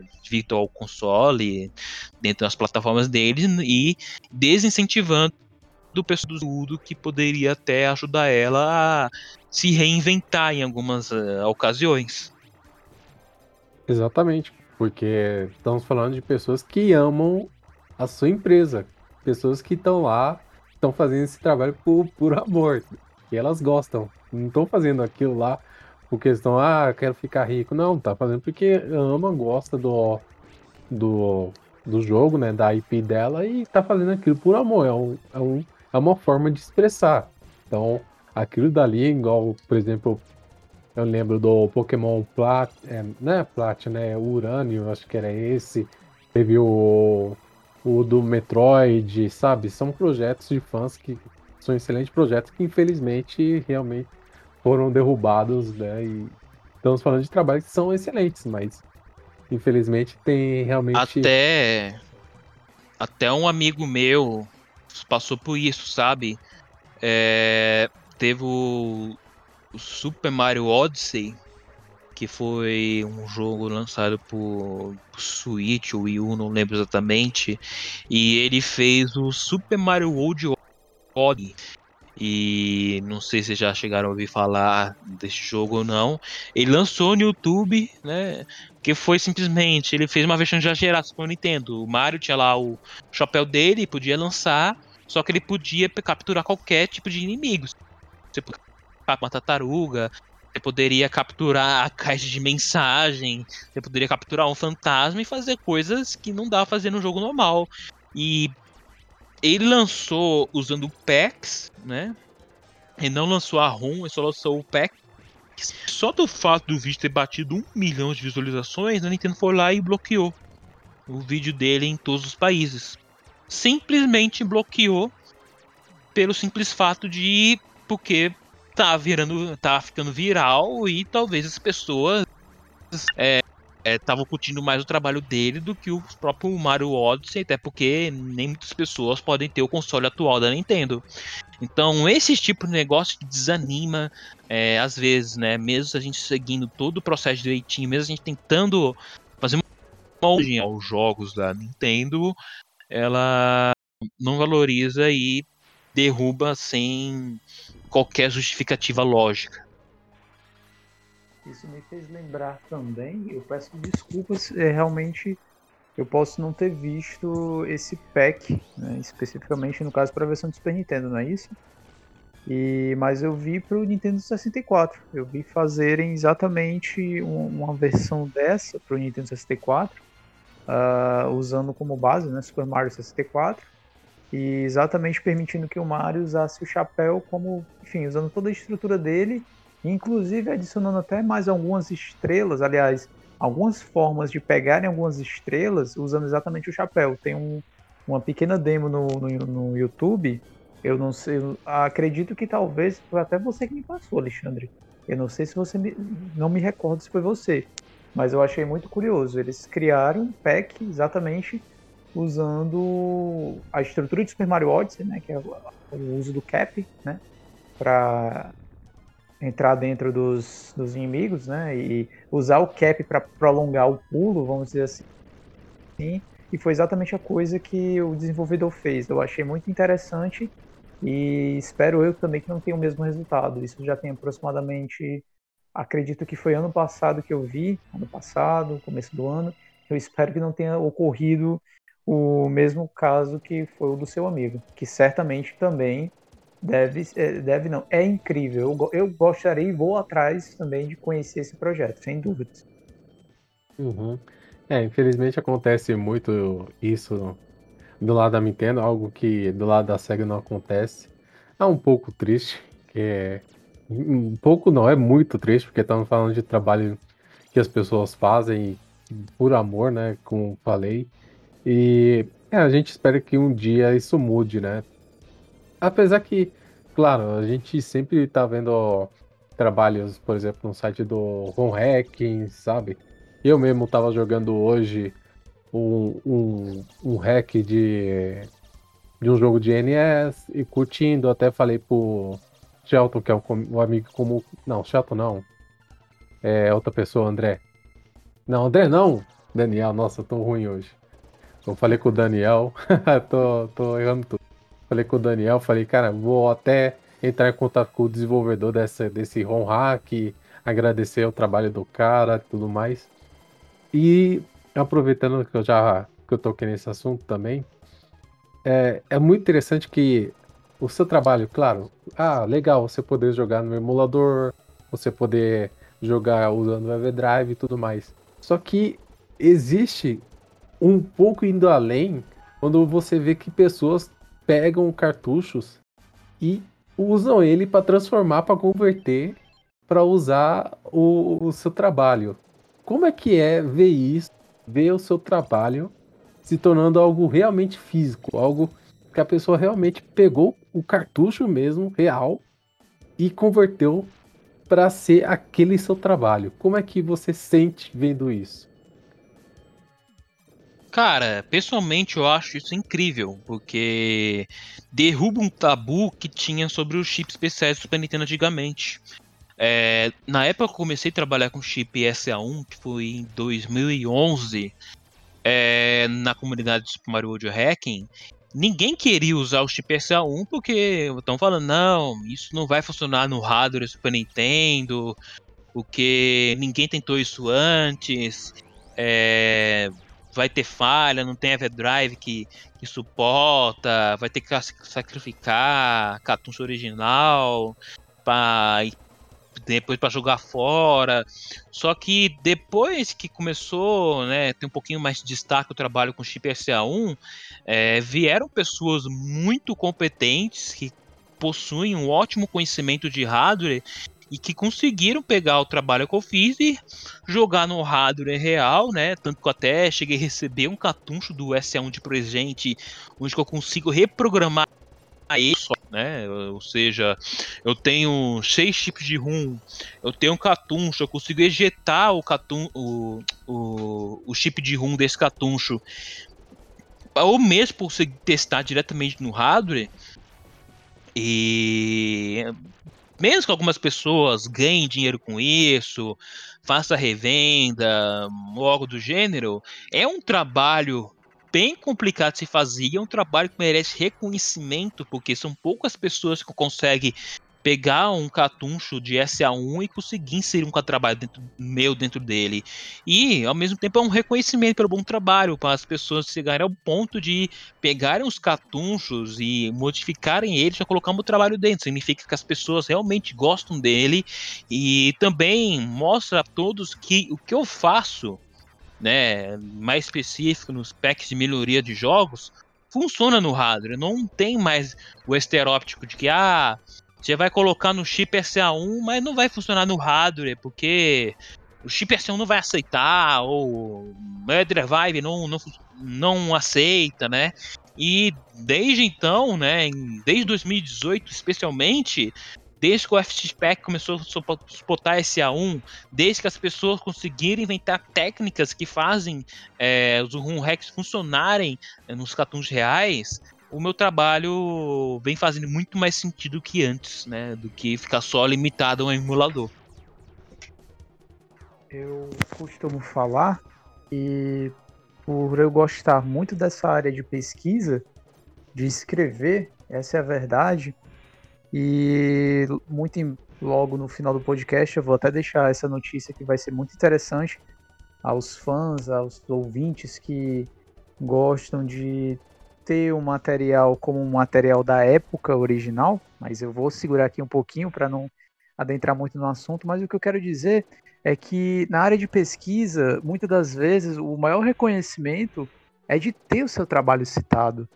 Então, no dia que eu vi uma matéria, eu vi em canais e sites grandes, por exemplo, o UOL, o G1, comentários sobre o seu trabalho, então eu vi e tive essa mesma sensação. Puxa vida, eu acredito que o Vitor, independente se ele está ganhando dinheiro com isso ou não, mas no fundo uh, é aquela sensação de dever cumprido. Então eu, eu imagino como é ter o seu trabalho é, ser compartilhado, ser reconhecido, mesmo não ganhando nada, mas ainda assim a, aquilo te deixa feliz, porque ver que alguém está te citando em uma documentação, em um artigo, é, isso eu acredito que é muito importante, vale muito mais às vezes do que ver um retorno financeiro, muitas das vezes, porque em algum motivo isso vai, isso na frente vai ser a consequência, aliás, isso muito certo vai ser a consequência, né?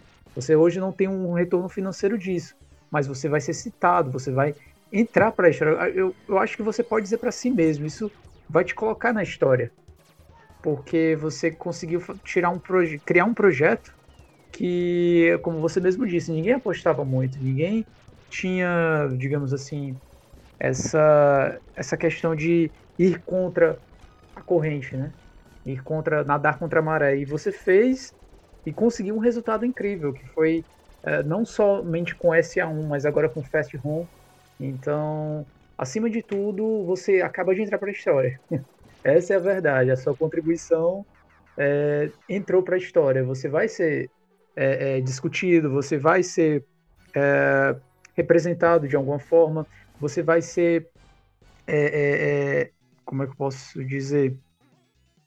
Você simplesmente vai entrar como uma pessoa que trouxe de volta um console, né, a, a, a essência dele em si, de ter a oportunidade de experimentar outros jogos com a qualidade melhor, e isso de forma original, como nas suas próprias palavras, quando eu li né, o seu arquivo de abertura no GitHub, você vai estar tá dando essa oportunidade da pessoa experimentar o jogo da sua forma real no hardware real de uma forma melhorada e que em nada vai modificar a originalidade dele, apenas e que o, o desempenho dele vai ser como deveria ter sido na época. Então, ser citado e ser lembrado por esse trabalho, eu acredito que é uma honra muito grande para você. E novamente, é, parabéns pelo feito.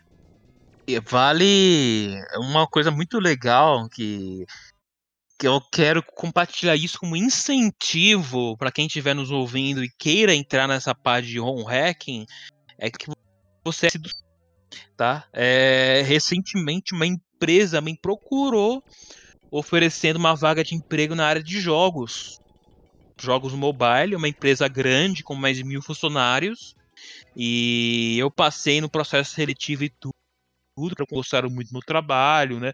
Mesmo que eu nunca tenha mexido com as ferramentas, né, que o pessoal usa para desenvolver é, jogos mobile, jogos para PC, normalmente Unity, Unreal e essas coisas, eles me procuraram e ofereceram um emprego, né?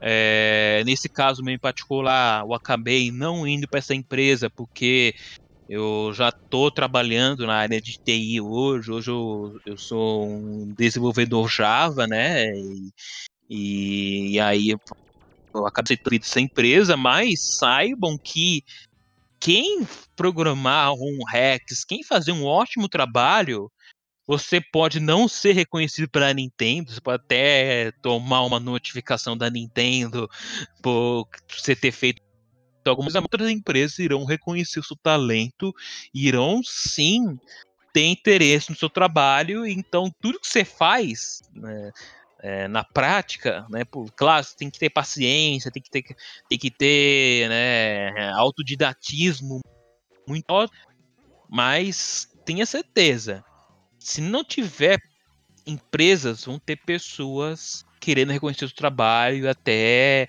querendo te ajudar de alguma forma para que você continue fazendo isso. Né?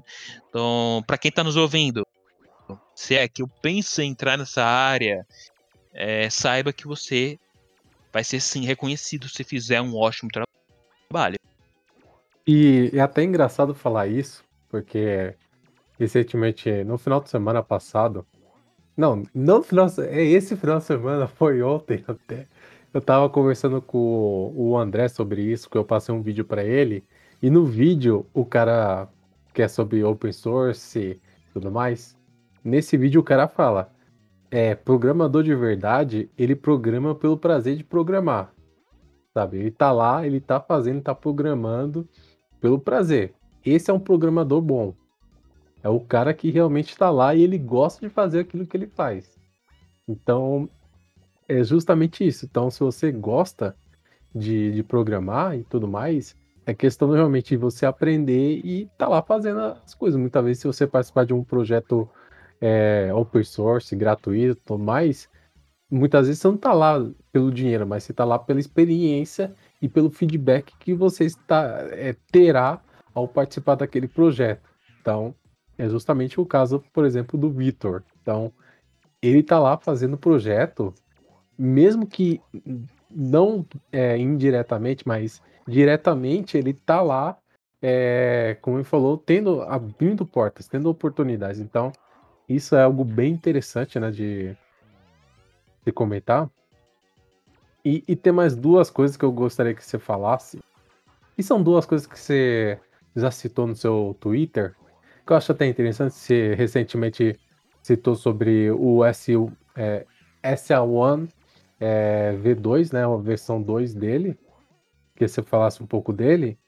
E outra coisa que eu acho muito engraçado isso daí quando você posta, é quando você revisita o, o emulador G. Não. ZSNES. Quando você revisita ele. Você fala, é, isso daqui é pela ciência. Até gostaria de falar por que você revisita tanto esse emulador. Vamos lá, isso é curioso, né? É, o emulador é bem antigo, né? Nós atualizamos desde 2007. Mas muitas ferramentas de home hack precisam desse emulador para extrair dados, extrair metadados, você poder editar alguns tipos de informações. Então, no do widescreen Super Mario World, eu preciso dos Inex, né? um emulador que não suporta o widescreen, um emulador que mal roda o jogo corretamente hoje em dia. Porém, esse emulador conseguiu extrair metadados que fazem eu conseguir editar, por exemplo, a boda a gente tinha boda expandida para widescreen, aquilo ali eu consegui, graças aos Inex, claro, uma facilidade maior, eu conseguiria os outros meios porém ia ser bem difícil de fazer do que utilizando as ferramentas que o Ginex disponibiliza. Então, o Ginex ele ainda é útil para eu poder coletar metadados, poder coletar alguns tipos de informações onde algumas ferramentas de desenvolvimento ainda utilizam é, save states dos Inex para explorar essas informações. E quanto ao o Super Mario World com S1 foi lançado em 2012, né? Ele tinha a finalidade de otimizar ROM hacks que com o slowdown, né? E hoje a gente tem um problema principal, né? É, que, com, com, a questão de música no Super Mario World, em que você consegue tocar músicas, mas para você trocar de música, é aquele mesmo problema do Street Fighter Alpha 2. Você tem que tirar o CD né, demora os dois segundos para trocar essas músicas. Então, o objetivo de eu criar esse SA1V2 para o Mario World é eu colocar uma arquitetura mais moderna nele e eu tenho um plano ambicioso de eu conseguir integrar o processamento de áudio também no chip SA1. Ou seja, é, você vai poder tocar MIDI, você vai poder tocar mods, você vai poder tocar certo arquivo de música, né? Não vai poder tocar MP3, porque você precisa fazer alguns tipos de transformações que é necessário pelo menos processamento 80 MHz para processar bem. Mas você consegue tocar vários tipos de música diferentes diante do Super 1 para auxiliar o chip SPC também no processamento, né? Então hoje o chip S1 eu usar para processar sprites de forma mais rápida, usar para processar o jogo de maneira mais rápida, porém eu quero que o V2 também auxilie na arquitetura de áudio para você poder carregar mais músicas, você poder trocar de amostras de música para que até a gente consiga inclusive adicionar suporte a vozes no Super Nintendo, voz, eu quero dizer, não é uma outra voz, mas são várias vozes, sem precisar travar o processador e sem precisar ficar fazendo esse, esse famoso troca-disco que trava um pouquinho o, as telas de load do Super Nintendo. É, então esse é o meu objetivo, né? Não vou lançar agora, vai ser algo mais pro ano que vem, começo do ano que vem, talvez. É, e o objetivo disso é transformar o Super Mario World em um verdadeiro monstro, né? Que consiga bater de frente em frente com o Super Mario Maker. Porque o Super Mario Maker ele consegue inserir vários sprites na tela, o Super Mario Maker permite trocar músicas, inserir certos atributos e com o chip SA1 você está tá conseguindo fazer a mesma coisa que as pessoas fazem no Mario Maker né, no Super Mario World, né? E, e a gente sabe, o Super Mario World Hacking reside desde os anos 2000. Né? O Mario Maker sumiu de, a, a, o Mario Maker surgiu depois, né? Surgiu muito provavelmente porque a Nintendo queria fazer algo parecido que tem na comunidade do Super Mario World Hacking, né? Só com algumas melhorias fazer direto no Nintendo Switch, no Nintendo, é, no, no Wii U, só que o Subaru você consegue fazer mais coisas do que no Mario Maker em questão de tempo, porque a gente tem a liberdade total e não, é, a gente não tem essa mesma liberdade no Mario é, apenas para pontuar, curiosamente, você citar uh, Super Mario Maker, é até interessante falarmos sobre isso um pouquinho, né? Aliás, só deixar ponto de curiosidade. O conceito de Super Mario Maker, é, ele vem desde os anos 90. Né? Isso antes de 1995. A Nintendo tem alguns esboços de jogos que um jogo, aliás, né, um jogo semelhante a Mario Maker que permitia essa questão de criação de conteúdo, inclusive na época é, ele usaria a funcionalidade né, da internet, né, ainda naquela época engatinhando, para você transmitir os seus é, é, jogos né, que você criasse. Era bem, era bem interessante. Tem um, tem um sketch, inclusive, tem um sketch art né, do, do, desse projeto. Só que, claro, não foi para frente porque não tinha hardware suficiente, a infraestrutura para jogos online ainda estava engatinhando na época. Então ficou o conceito, ficou apenas conhecido o conceito. Né?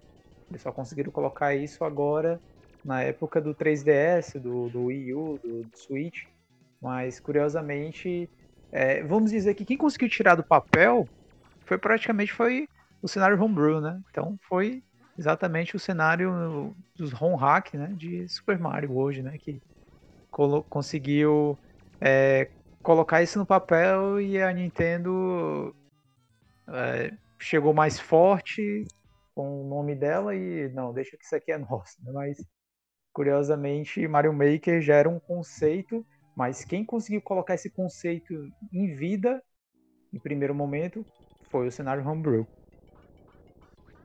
É, muita, muitas das novidades, a comunidade Homebrew, ela que fez.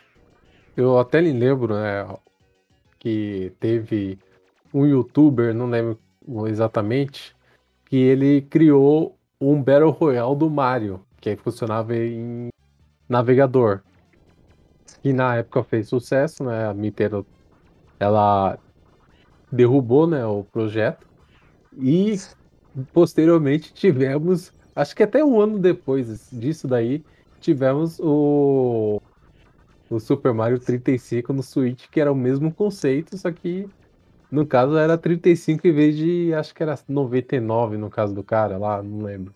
Mas Hum, realmente muitas das novidades, muitas vezes a, a cena homebrew faz. Ou emuladores fazem.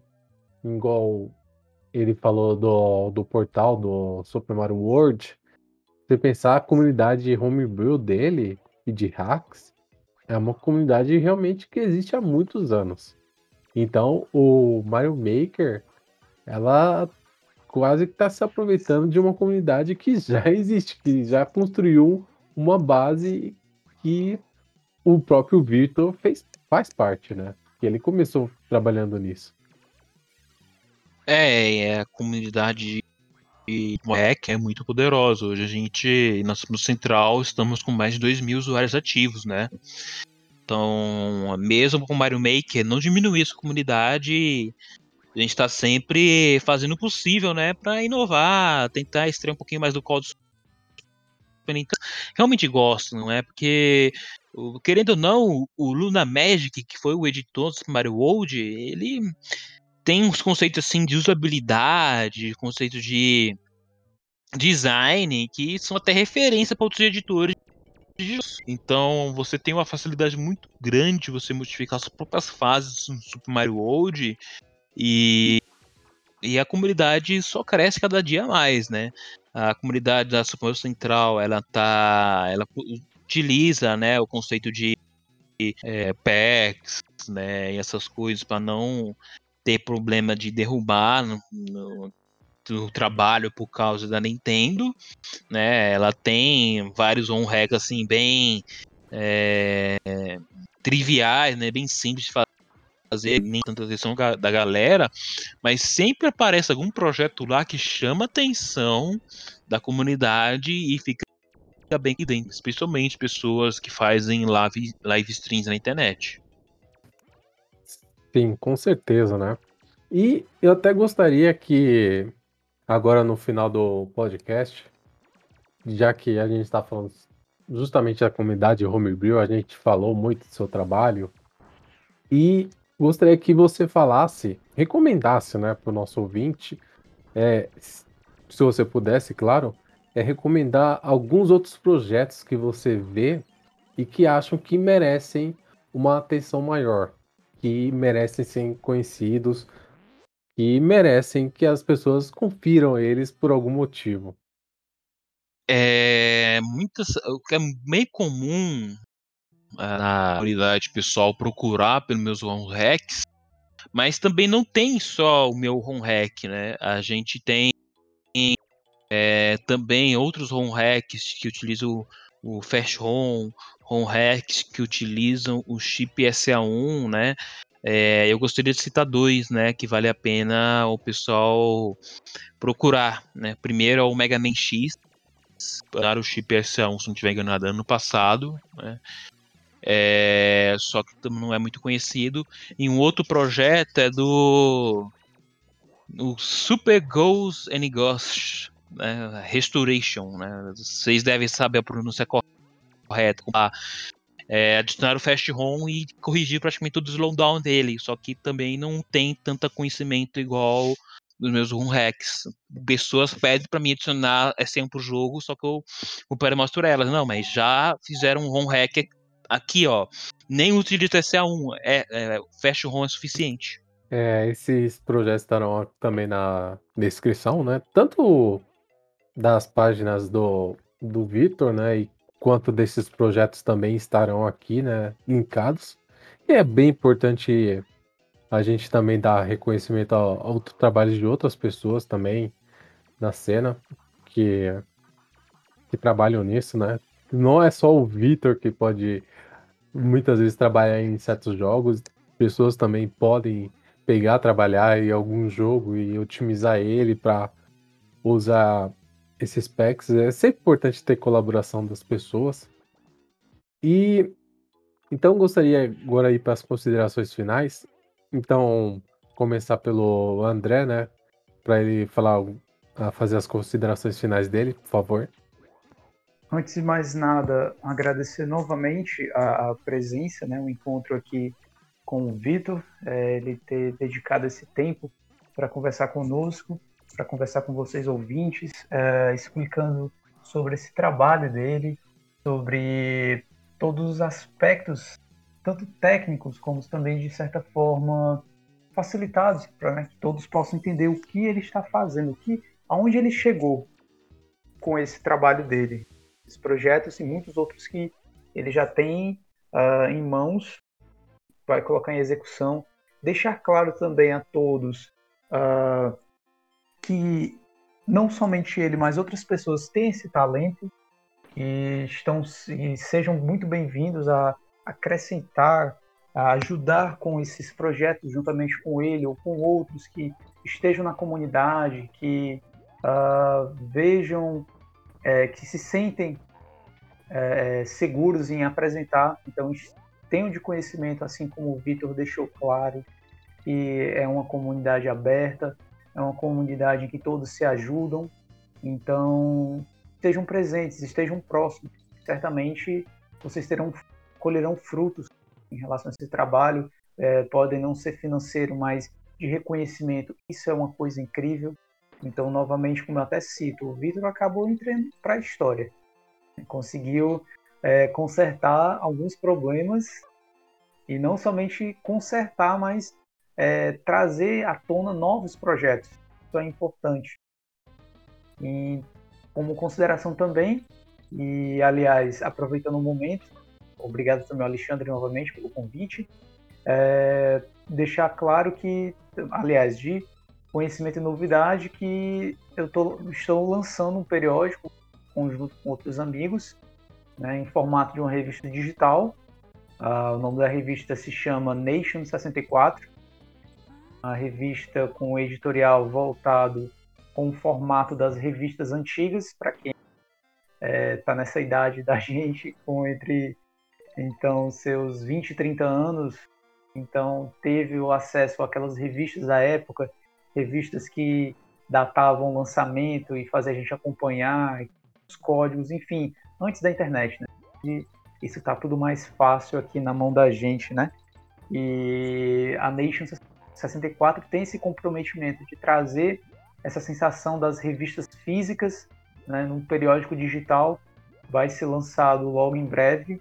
Vamos ter um blog, sempre iremos atualizar ele com informações e dicas.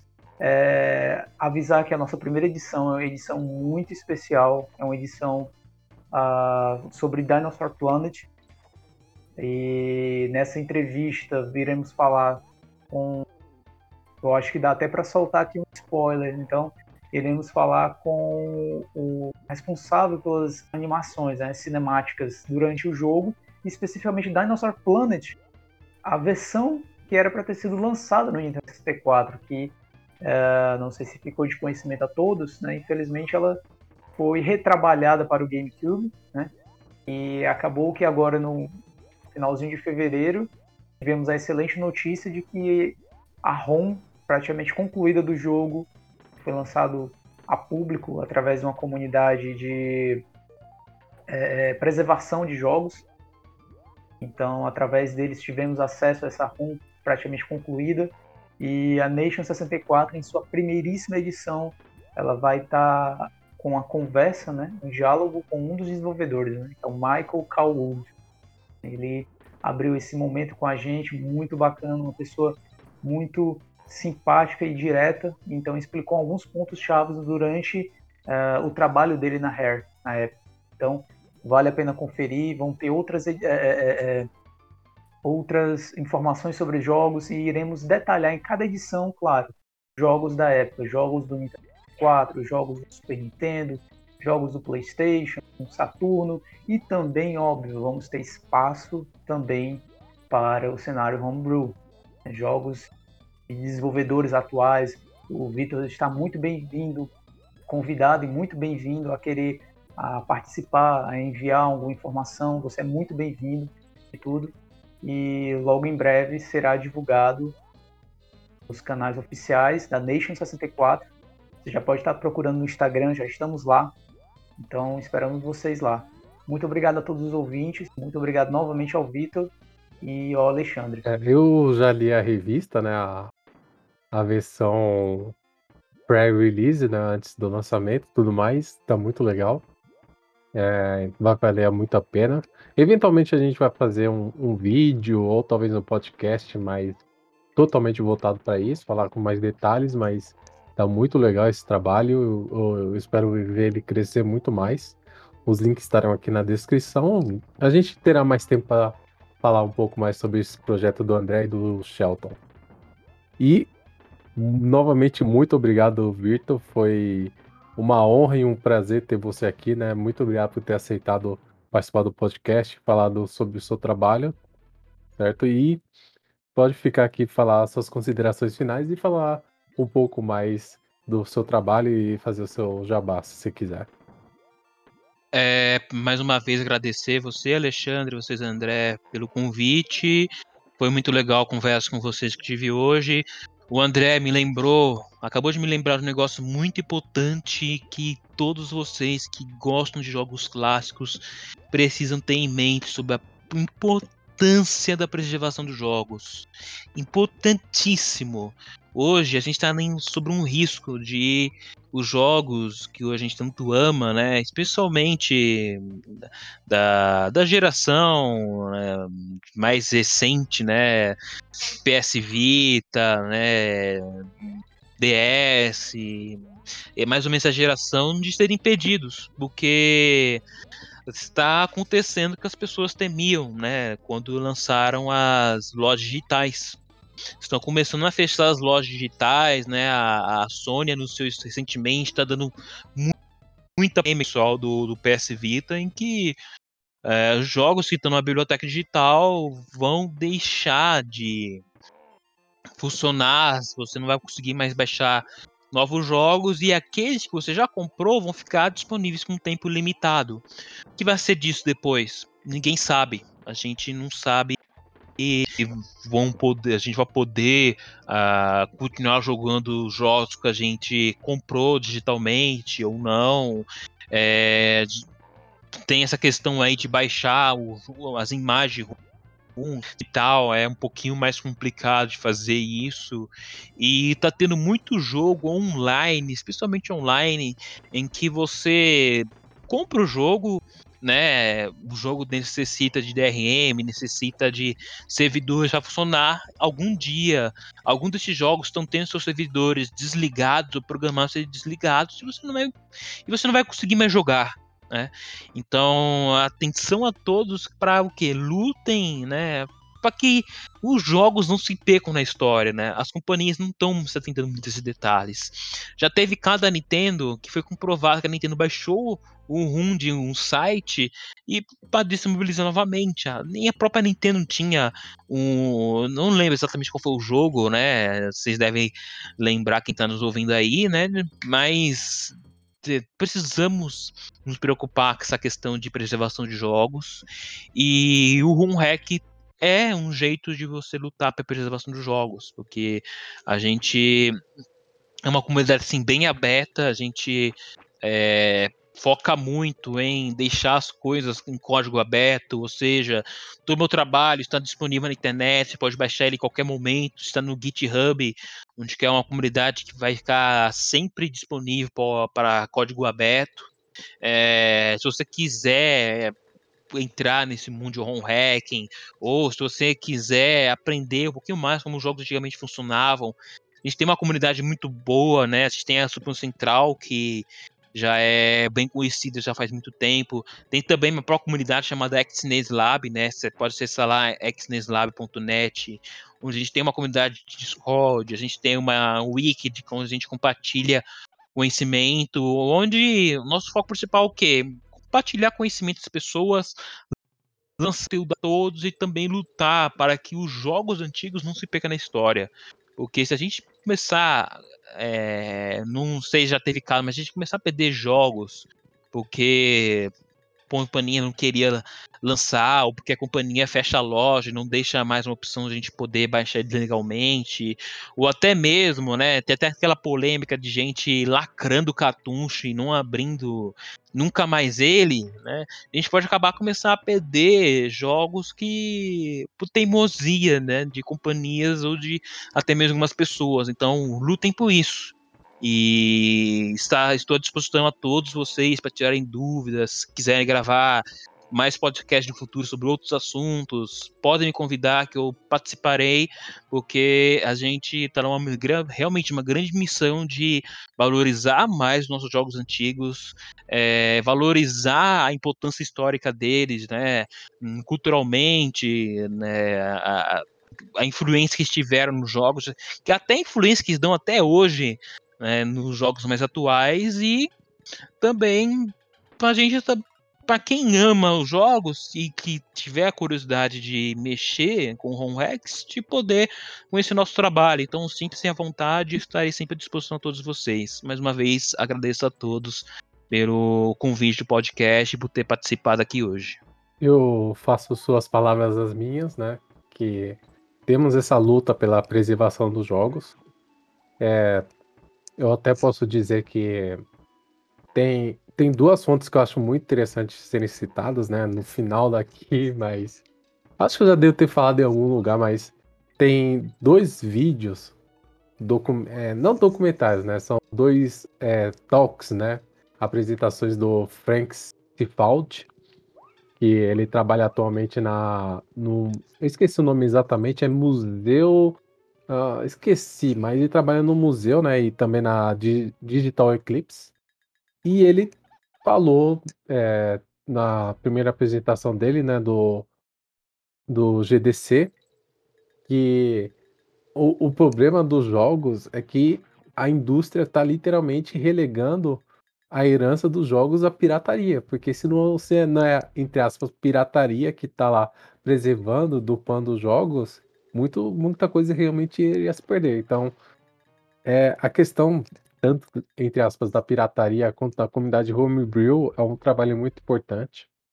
É, ser valorizado, né, e tudo mais. A gente vê, como citamos do, no caso da SEGA, que a SEGA tem essa valorização, não tanto da Nintendo, mas realmente é uma, uma luta de todos. Temos é, todo essa, esse material preservado, né, tanto essa questão que já teve a eShop do Wii já foi fechada, a, agora temos a notícia da PSN. E outro, outro documentário que tem que é, citar, né? Que o My Life in Game tá fazendo um documentário espetacular, infelizmente em inglês, né? Mas é espetacular esse documentário que tá falando sobre a questão do retro gamer. E o último documentário que eles fizeram, até o voltar, ele cita isso, né? Ele cita, acho que ele falou isso em 2017, mas ele fala: e se a PSN do, do PlayStation for sair? E aí? Como fica esses jogos? Então, é, tem justamente essa, essa questão que é muito importante da preservação de jogos, né? Então, fica aqui a, a mensagem final, então, que é muito importante, para não perdermos esse legado. É, agradecer novamente o André pela participação. A gente eventualmente. Eu, eu sempre falo que a gente vai gravar sobre o FPGA, que é um assunto que eu quero muito falar. E eventualmente vai acontecer. E novamente, muito obrigado, Vitor, pela sua participação, né?